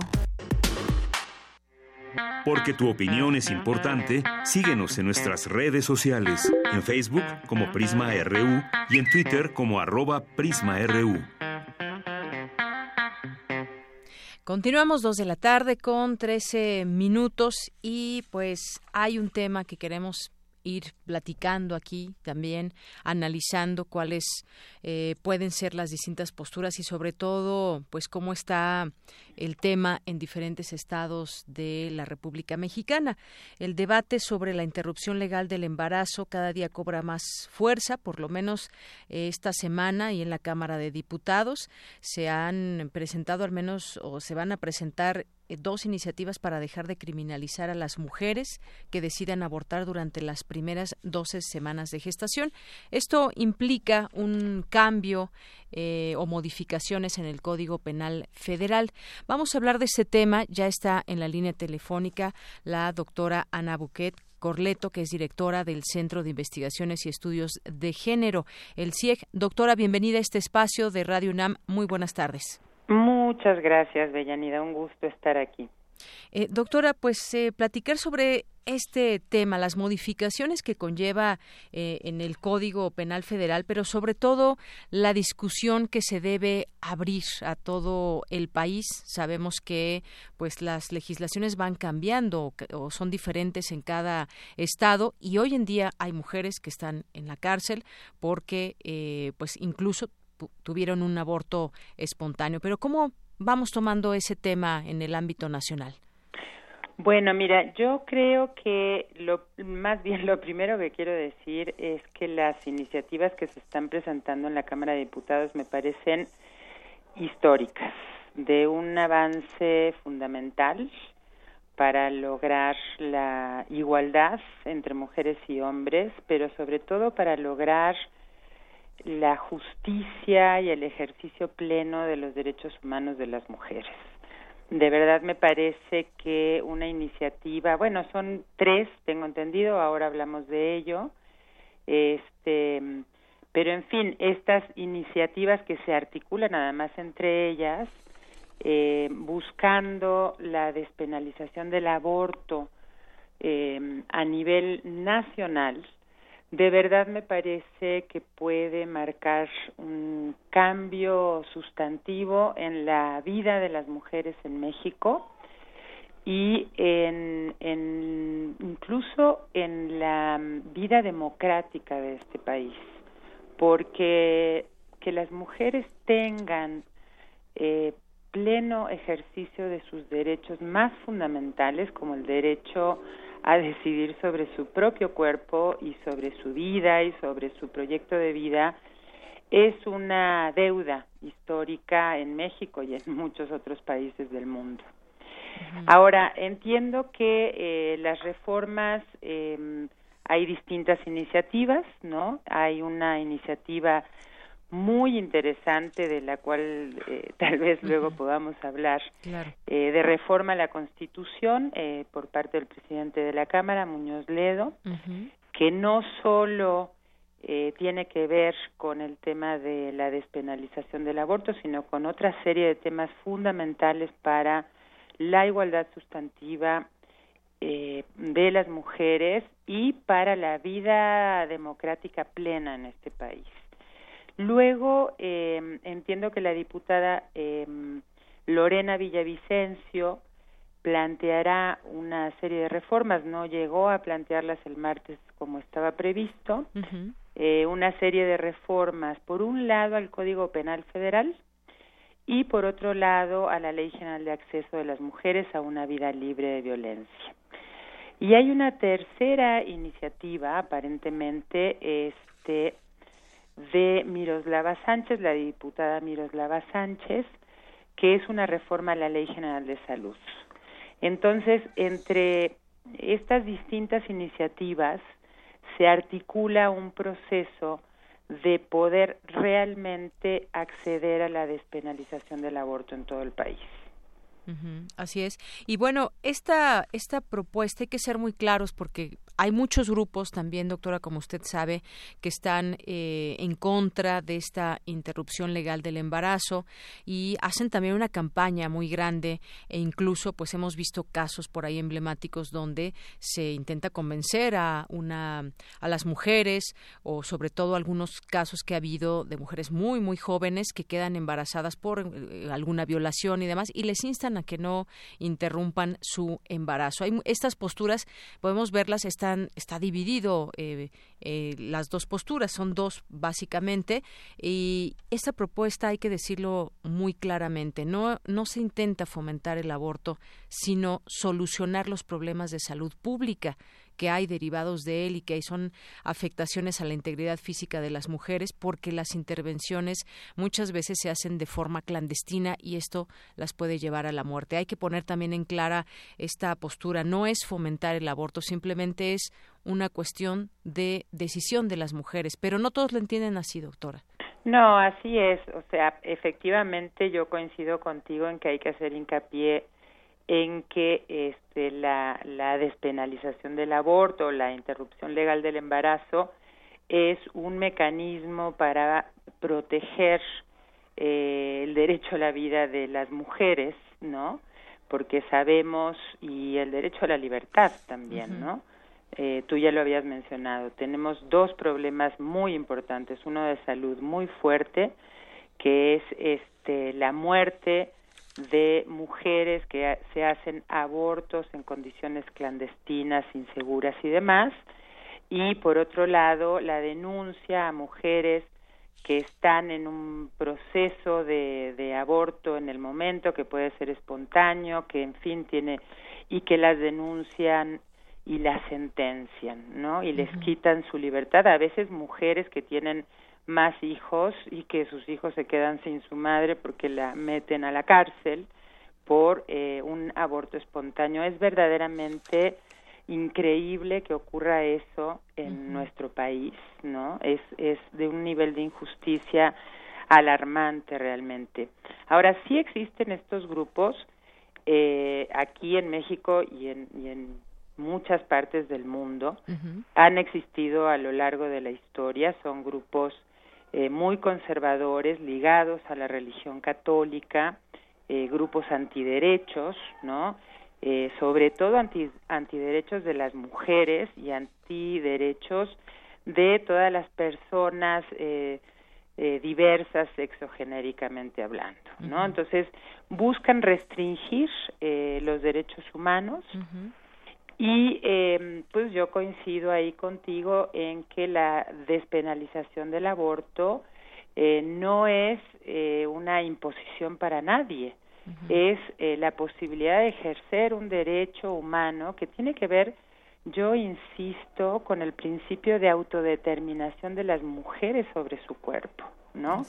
Mientras las mujeres no podamos decidir libremente sobre nuestro cuerpo, no vamos a ser eh, libres, ¿no?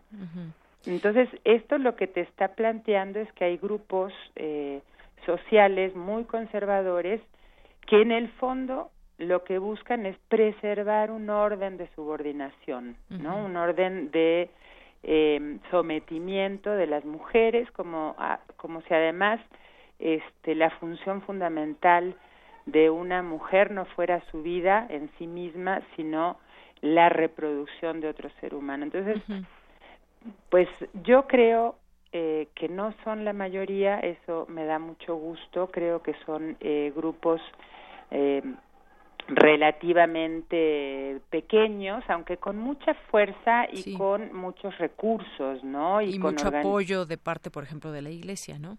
Sin duda, con mucho apoyo de la Iglesia Católica y con conexiones internacionales, porque son grupos que se mueven a nivel internacional. Claro, pues eh, basta tan solo escuchar las declaraciones del Papa en torno a que el aborto lo comparó como si contrataran a un sicario para matar.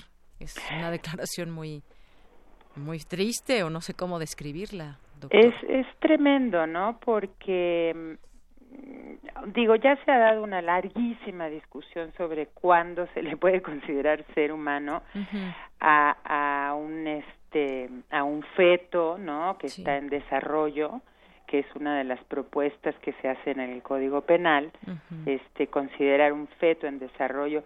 Eso se ha discutido mucho desde muy distintas disciplinas, además, ¿no? Claro. Y está muy claro que por lo menos hay un consenso internacional que hasta la semana número 12 este no podemos hablar de un ser humano ni de una persona, ¿no? Entonces, comparar este un proceso de desarrollo de un de un embrión no con la vida de una mujer es me parece realmente descabellado este pero además también eh, creo que no estos grupos no están pensando en las condiciones en las que llegarían a, a este mundo este este, seres humanos que nacen en condiciones tan precarias de no ser deseados, de en fin, o sea, hay, hay muchos elementos para discutir al respecto. Así es, y, me hizo también ahorita que estábamos hablando de la iglesia, hay un grupo también importante de católicas por el derecho a decidir. Dicen, pues sí, somos católicas, pero también tenemos ese derecho a decidir sobre nosotras mismas y no importa la religión que tengas. Es un tema, sin duda, doctora, eh, que se requiere un trabajo arduo, porque eso tendría que pasar por los congresos estatales, esta, eh, esta discusión, esta legislación para pues eliminar esta penalización sobre el aborto. Se ha hablado también de una amnistía para aquellas mujeres que continúen en la cárcel y que eh, por alguna situación se vieron involucradas en un aborto o así lo decidieron o fue un aborto espontáneo. Hay mucho que discutir. El tema apenas va comenzando a ponerse en el debate y le daremos, por supuesto, seguimiento desde el análisis también, por supuesto, universitario y con todas las investigaciones y recursos que tenemos también desde la UNAM conocer todas estas aristas y pues posibles dificultades que tendrá el poder aprobar este tipo de legislaciones. Así que pues no me resta más que agradecerle, doctora. Muchas gracias, Deyanira. Y solo una, mm, una cosa muy particular. Tengo entendido que con estas tres iniciativas que se plantean en la Cámara de Diputados no tendría que pasar eh, por los por las legislaciones. Ajá. Sí, entonces eso eso es una cosa muy interesante que podría este producir digamos una decisión este que no fuera tan larga y con tantas discusiones en tantos espacios. Pero muchísimas gracias por la invitación y con mucho gusto. Gracias. Ya saben que desde la desde el CIEG de la UNAM siempre queremos participar con ustedes. Por supuesto, vamos a ver qué viene exactamente cómo se legislaría esto, primero que pues se vote y los cambios que tendrían que venir en todo caso. Gracias, doctor, hasta luego. Hasta luego. Muy buenas tardes a la doctora Ana Buquet eh, Corleto, directora del Centro de Investigaciones y Estudios de Género, el CIEG de la UNAM. Relatamos al mundo. Relatamos al mundo. Porque tu opinión es importante, síguenos en nuestras redes sociales, en Facebook como Prisma RU y en Twitter como arroba PrismaRU. Dos de la tarde con 27 minutos. Vámonos a la diversa versión de Ruth Salazar, que en esta ocasión nos presenta una entrevista al artista visual Eugenia Martínez. Su exposición Because You Are a Girl, porque eres una chica. Diversa versión. Transitando al horizonte de la igualdad.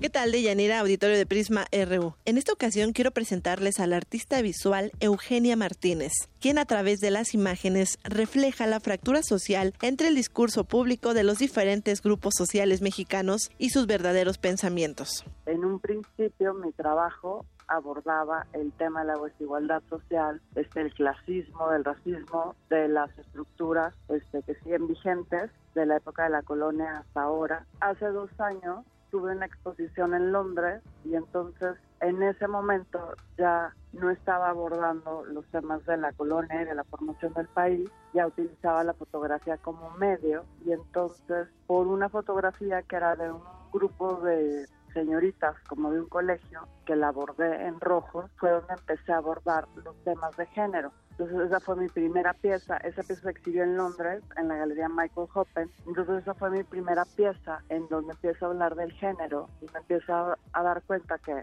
aunque siempre había abordado los temas de la desigualdad y de las estructuras de poder que siguen vigentes, podía abordar los temas femeninos, este, porque también son una estructura del pasado que siguen vigentes.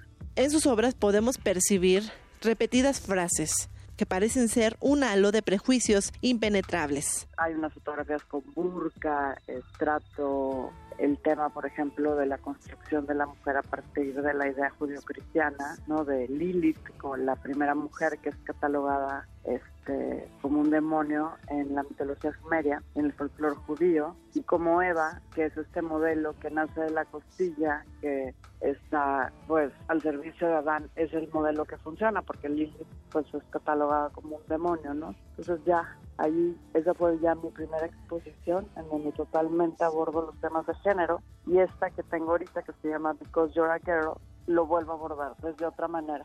La cosa de esta exposición es que hice una intervención con unos carteles a toda la galería y no quise colgar los cuadros como comúnmente se hace, entonces los cuadros están parados en el centro de la sala también a manera de protesta. En estas piezas, a comparación de las que había hecho antes, utilizo y las intervengo con porcelana. Quise usar la porcelana porque la porcelana es este elemento que es súper femenino y que tiene esta connotación de feminidad y de fragilidad. Y entonces yo se lo puse a las piezas en su mayoría, excepto a una, a manera de pico. Entonces me gusta esa dualidad, o sea, cómo ese elemento que puede ser este, tan femenino y tan frágil se puede convertir en una cosa peligrosa. Para esta exposición, Eugenia lanzó una convocatoria muy interesante. Ella nos cuenta. Es la primera vez que hago un video, entonces en un principio iba a ser, este, iba a documentar cómo las mujeres este, me ayudaban a pegar los carteles ¿no? de protesta en la galería y luego de ahí evolucionó a que dije quiero saber qué piensan o qué les detonan esas frases de los carteles lo pensé, ¿para qué filmo pegándolas? Mejor hago una convocatoria en redes sociales. Básicamente las respuestas apuntaban pues siempre a lo mismo, o sea, a esta cosa como de protesta, de por qué la mujer tiene que tener siempre este espíritu como de servir a los hombres, ¿no? Hubo mujeres pues que se emocionaron mucho, hubo unas que lloraron, hubo otras que dijeron que se les removieron recuerdos de la infancia, hubo otras pues que no se involucraron tanto, dijeron nada más frases que a todos nos han dicho calladita te ves más bonita, este, todas esas cosas. Entonces fue muy interesante ver, o sea, cómo hubo muchas pues que se expresaron y como que no habían tenido esa oportunidad, aunque nos parezca muy raro. El video dura como una hora, es la pieza con la que abre la galería. La exposición de Eugenia Martínez se encuentra en sus últimos días en la Galería de Arte Mexicano. Bueno, mi exposición se llama Because You're a Girl, está ubicada en la Galería Arte Mexicano, que es la primera galería del país, tiene 80 años, creo que es de las galerías más este, antiguas del mundo. La galería está ubicada en Gobernador Rafael Rebollar, número 43, en la San Miguel Chapultepec. Los horarios son de lunes a viernes, no abre los fines de semana. Los horarios son de 10 y media a 5 de la tarde. Si quieres conocer más de esta artista visual Regio Montana, consulta sus redes sociales vía Twitter arroba Eugenia Martínez y en Facebook Eugenia Martínez. Gracias por escucharme. Buenas tardes.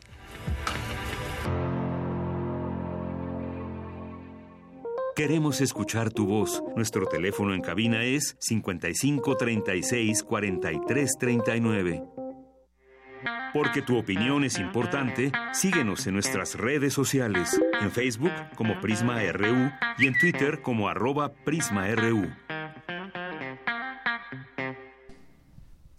Yo tengo dos tipos de público, ¿ok? Los que ven esto y dicen, wow, ¿cómo le hace? Y los que dicen, ah, nada más le están poniendo play. Entonces, como se lee en su boleto de este evento, soy un one-man band poet. ¿Qué quiere decir eso? Que soy un hombre banda. Todo lo que están escuchando se está tocando en vivo, los clips se están manipulando en vivo, se están mandando en vivo, absolutamente todo está sonando en este instante. Ningún concierto es igual a otro. Bien, pues esto es parte de lo que se ha escuchado en el Festival Internacional Cervantino en esta edición 2018 y nos enlazamos hasta allá, hasta Guanajuato, con Eduardo Hernández, que nos va a platicar qué ha visto, qué ha pasado, si ya fue una callejoneada o no. ¿Cómo estás, Eduardo? Hola, Deyanira, muy buenas tardes a ti y al respetable público de Prisma RU en Radio UNAM. Eh, la he pasado muy bien. Esto que, que, escuchamos, esto que escuchamos fue parte de la presentación del Way Coyote. Es el proyecto de Fernando Deito Domínguez, originario de Guadalajara, que se define a sí mismo, como escucharon, como un one man band. Eh, por lo que él se encargaba de absolutamente todo eh, en, musicalización. Tenía, fue, fue muy interesante porque tenía como dos teclados, tenía muchas percusiones y guitarra y casi todo lo tocaba al mismo tiempo, pero se apoyaba con un looper o repetidor de sonidos, que es lo que hace para construir las canciones en vivo. Eh, esto me gustó bastante, fue, de hecho fue la última presentación de, la noche de ayer este, y fue en el castillo de Santa Cecilia, un hotel de aspecto medieval construido en 1952 que es inmenso, me pareció, me pareció bastante increíble también este, este sitio. Eh, de resto, bueno, otra de las presentaciones de ayer eh, fue la de Berlinsky Beat, en la explanada de la, Lóndica, la Lóndica de Granadita. Eh, escuchemos un poco de, de, este audio. Buenas noches. Ah, perdón. Buenas noches. We are Berlinsky Beat. Vom Alemán.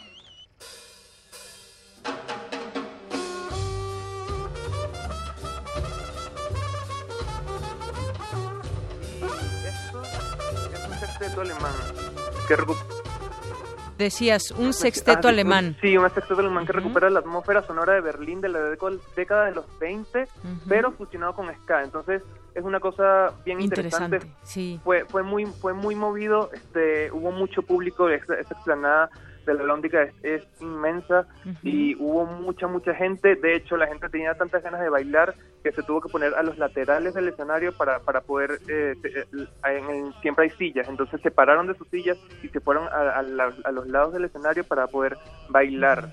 Oye, pues qué bien fue, suena, ¿eh? Berlinsky sí, Beat. Fue, fue, fue, fue bastante interesante en verdad y, y bueno, el público muy animado. Uh -huh. Bueno, pues parte de las actividades, como dices, este es un lugar que se presta justamente para que mucha gente acuda, que mucha gente esté conectada con quien está en el escenario y bueno, pues fue el caso también de esta banda de la cual nos estás platicando.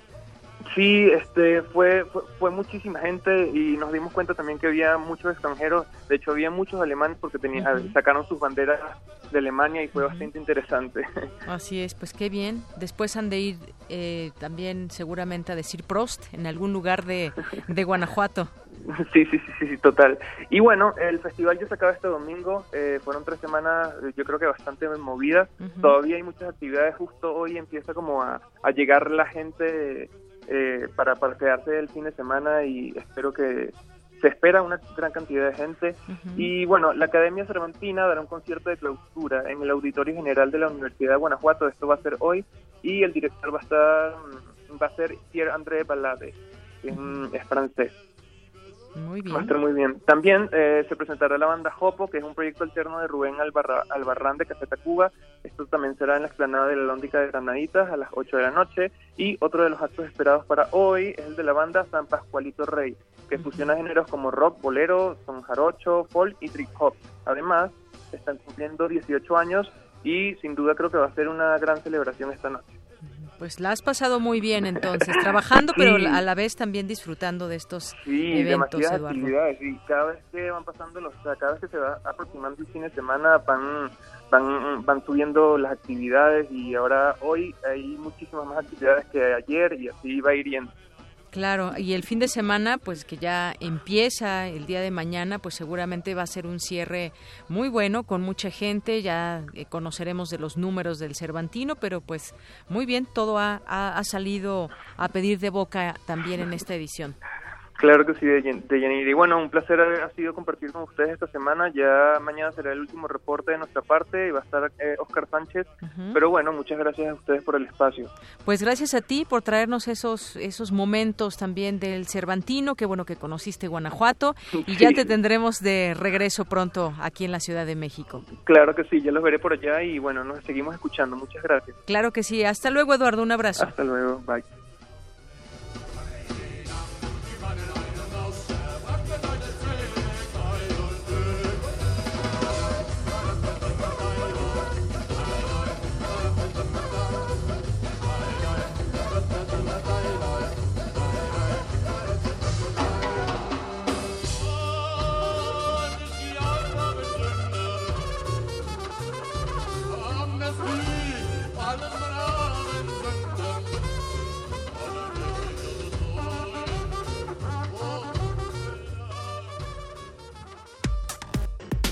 Relatamos al mundo. Relatamos al mundo. Porque tu opinión es importante, síguenos en nuestras redes sociales, en Facebook como Prisma RU y en Twitter como arroba PrismaRU.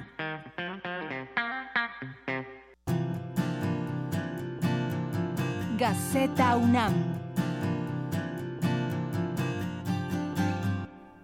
Mi queridísimo Hugo Huitrón, director de Gaceta UNAM, ¿cómo estás? Muy buenas tardes. Hola, Deyanira, buenas tardes. ¿Qué nos espera hoy en Gaceta? ¿Qué hay en las páginas de Gaceta hoy? Hoy en Gaceta traemos en nuestra portada Rebasados por la migración. Destino incierto de caravanas. Ningún estado está preparado para afrontarla con éxito.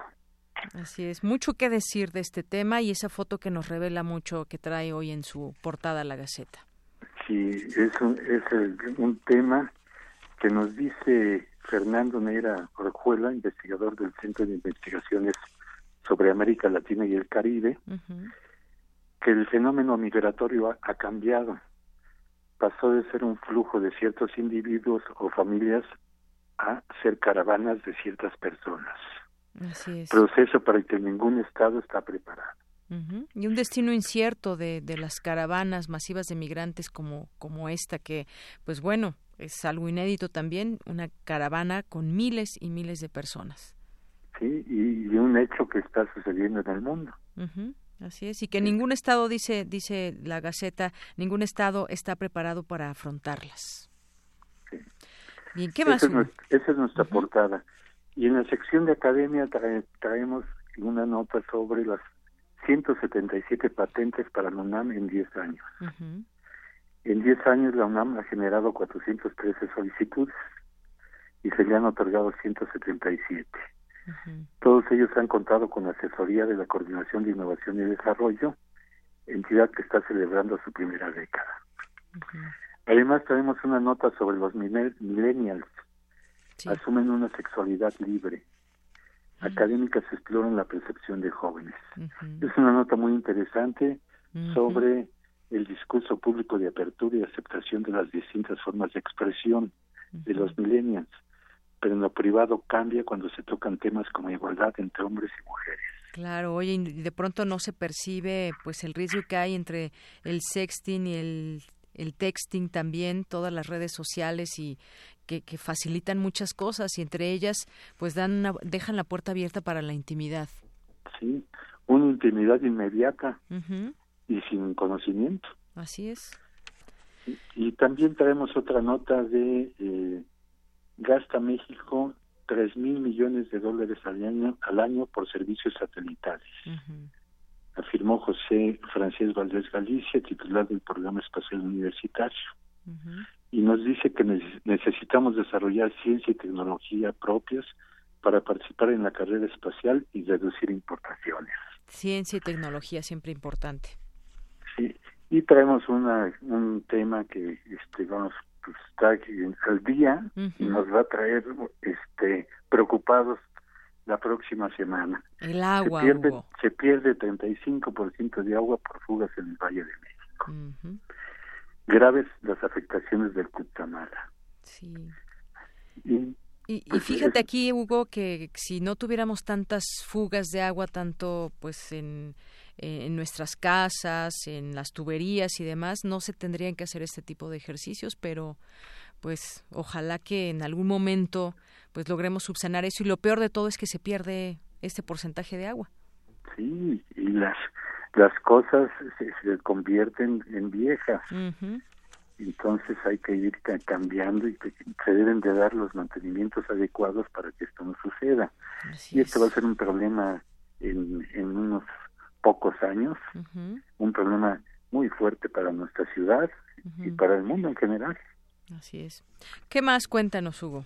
Mira, también traemos una eh, nota sobre eh, pues, los premios que entregó el Instituto de Ciencias Nucleares a jóvenes que participan en comunicación de la ciencia y la mujer y, la, y a la mujer se entregaron premios a niños y jóvenes de primaria y bachillerato que integran el programa Pauta. Adopta un talento. Así es, la ciencia para llevar ciencia a los niños y jóvenes del país. Llevar la ciencia a los, a los niños y a los jóvenes. Y también tenemos que se entregó un certificado de calidad para Ciencias del Mar, para el Instituto de Ciencias del Mar. Sí. Un certificado que eh, por el Servicio de Monitoreo Meteorológico y Oceanográfico. Es a la, Unidad Académica de Sistemas Arrecifales del, Instituto de Ciencias del Mar y Mignología con sede en Puerto Morelos. Y por último, para comentarte que este, en Cultura tenemos la visita, una nota sobre la visita de del Chivo Lubeski. Así es. Ganador de tres premios Oscar, que ofreció una conferencia magistral en el Centro Cultural Universitario. Eso es parte de lo que traemos el día de hoy en la Gaceta y traemos nuestro penúltimo suplemento. Penúltimo ya, Hugo. Penúltimo, 50 años del 68, es el número 28, que dice en su cabeza exige la UNAM liberar a estudiantes y profesores. Así es. Clausuran en Seúl los 19 Juegos Olímpicos. Eso pasaba un día como hoy hace 50 años y bueno, nos relatan en este suplemento hasta el 28 de octubre. Ah, así es, anuncia el mitin en CEU, dice, anular el artículo 145 pide la UNAM. Así es. Eso es lo que traemos en nuestro penúltimo suplemento y lo que tenemos en Gaceta. Muy bien, pues muchísimas gracias como siempre, Hugo, te mando un abrazo. Igualmente, Deyanira, un saludo para todos y no se olviden, sean felices, sonrían, por favor. Seguimos ese consejo, por supuesto. Gracias, Hugo. Muy buenas tardes. Gracias, buenas tardes. Porque tu opinión es importante, síguenos en nuestras redes sociales, en Facebook como Prisma RU y en Twitter como arroba PrismaRU. Queremos escuchar tu voz. Nuestro teléfono en cabina es 55 36 43 39.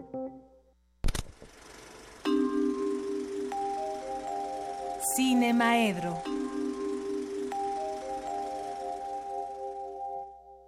Bueno, pues sí, nos da gusto vernos, ¿no? Sí. Eso es un hecho. Siempre me da gusto verte, claro. Maestro Carlos Narro, subdirector de Extensión Cultural de Radio Siempre me da gusto estar en esta cabina y siempre me da gusto hablar de cine y siempre me da gusto muchas cosas. Pues qué bueno, así debe ser la vida. Mira, no. De gustos. Es que vivo con, enojado con tantas cosas. Bueno, también. Que es necesario también. compensarlas sí, con todas por las que supuesto. me.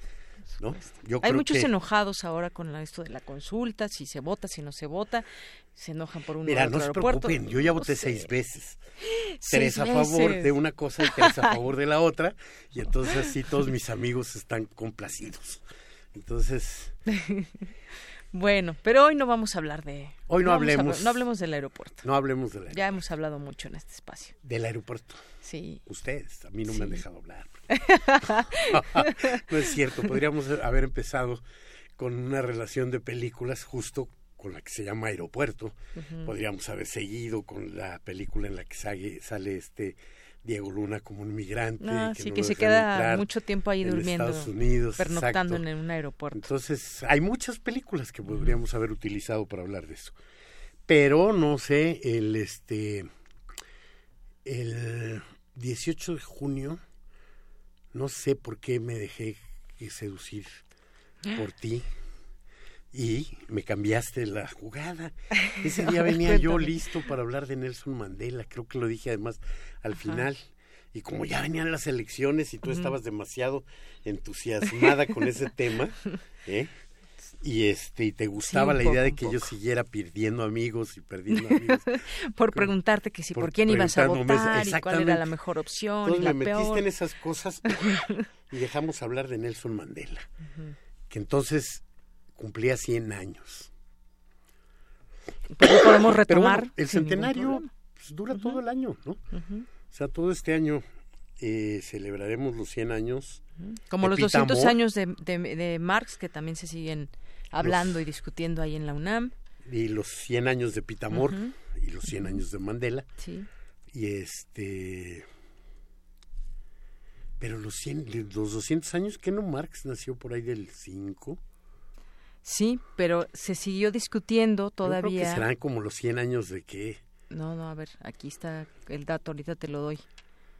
200 años, Del nacimiento de Marx. exactamente, del Ah, mira. nacimiento de Marx, que fue el 5 de mayo, pero que todavía, todo este Todavía, año, todavía. digamos. No, hombre, los marxistas no han dejado de celebrarlo desde el centenario, ¿no? Ya llevan 100 años este celebrándolo, tuvieron el poder, lo perdieron, este llevaron al fracaso eh, al socialismo con ellos, cuando lo único era el, el fracaso del pensamiento más autoritario de dentro del marxismo, porque hay un marxismo más alivianado y más este cercano a, a la libertad y ese no ha fracasado, ese todavía tiene allí algunas cosas que aportar, sobre todo. Claro, mucho.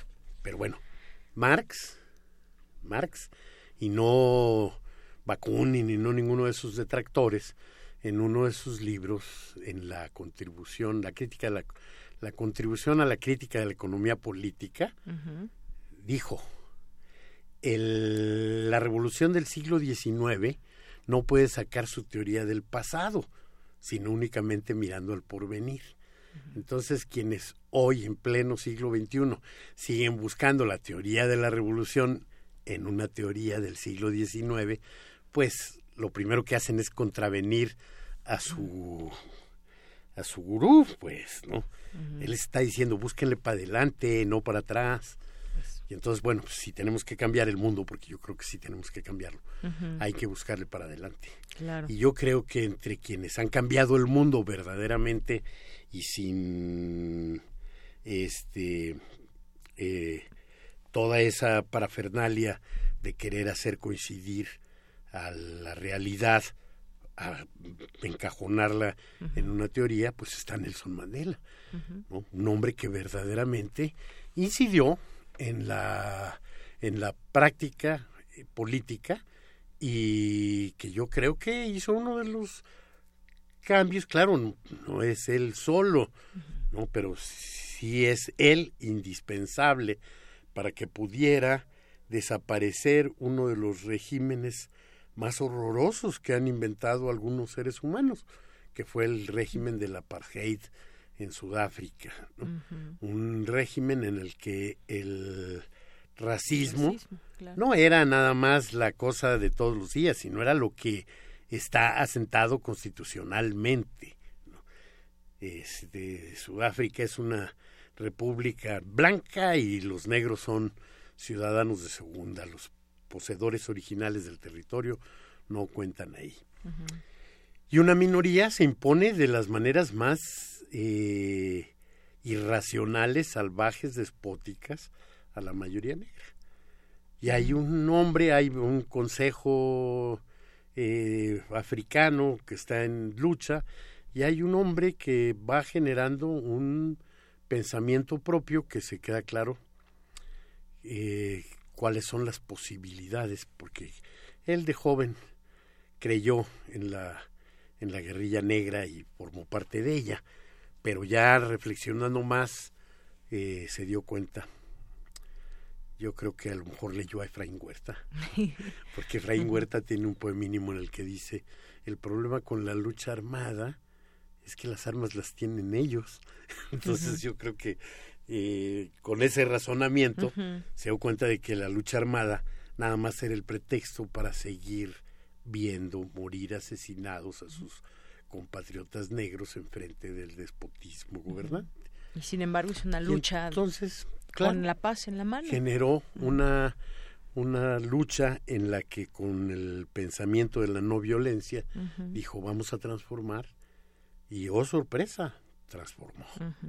Transformó y logró que desapareciera, no, no solo logró que desapareciera el apartheid y que desapareciera esta manera de este, gobernar y organizar ese país, sino que llegó a ser el presidente de Sudáfrica. Llegó a ser el presidente de Sudáfrica y ya como presidente de Sudáfrica, el tuvo también una, una actitud en frente del radicalismo en el de los negros que pensaban que lo ideal era exterminar completamente a los blancos y demás o que lo cual de alguna manera se convierte en un racismo también, ah, eh, Mandela plantea las posibilidades de hacer de Sudáfrica un país en, en unidad, un país en el que todos tengan oportunidades. El momento quizá este clave está en una película de Clint Eastwood, una película que se llama Invictus, una película en la que el, la selección nacional de Sudáfrica llega a la final. Primero, primero tienen, Sudáfrica tiene que organizar o organiza el campeonato mundial de rugby. Sí es de rugby, ¿verdad? Sí. es ese deporte parecido al fútbol americano, pero en el que se dan todavía más duro.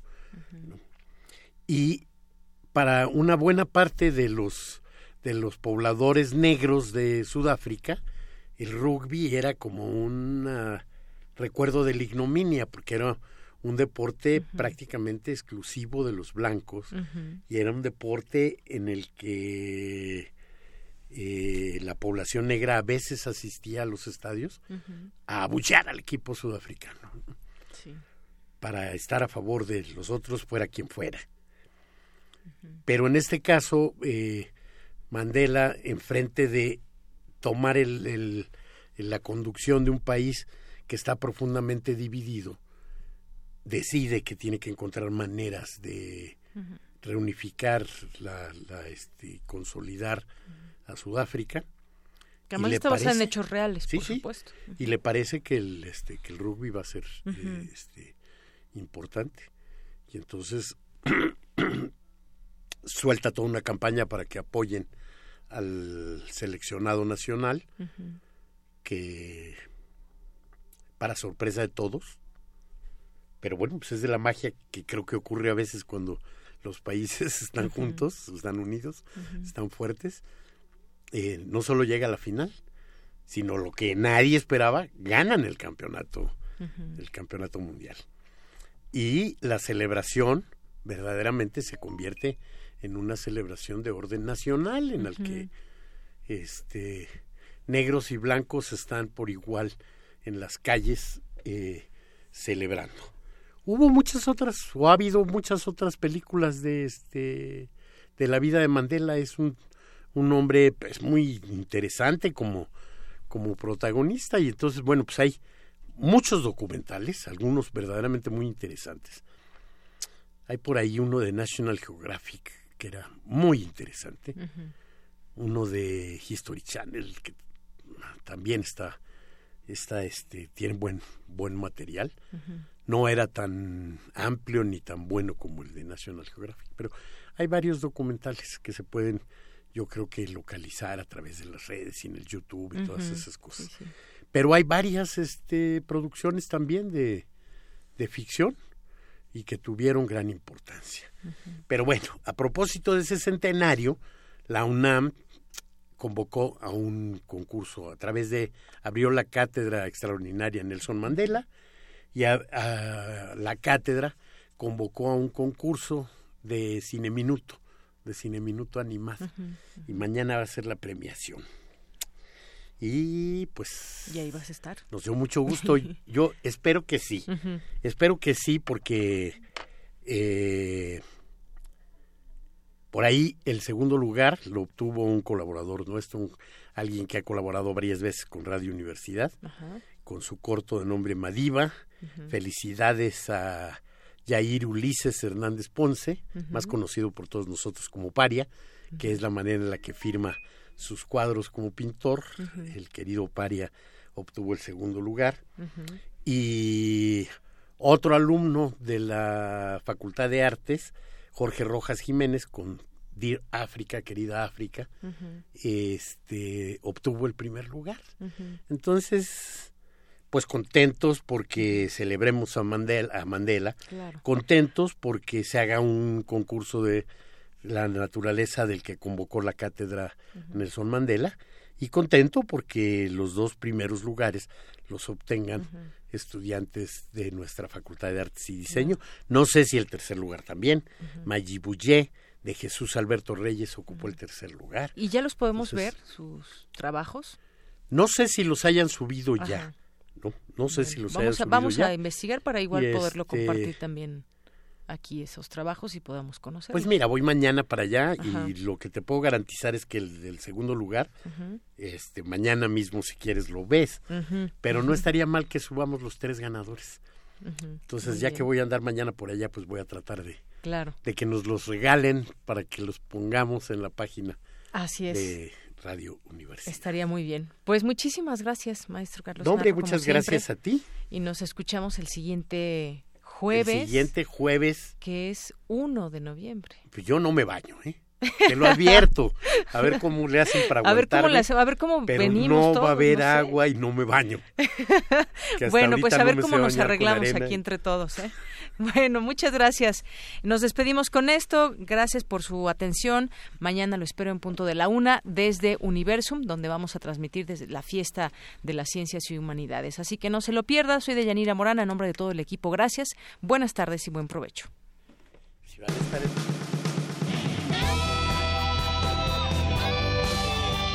Prisma RU. Relatamos al mundo.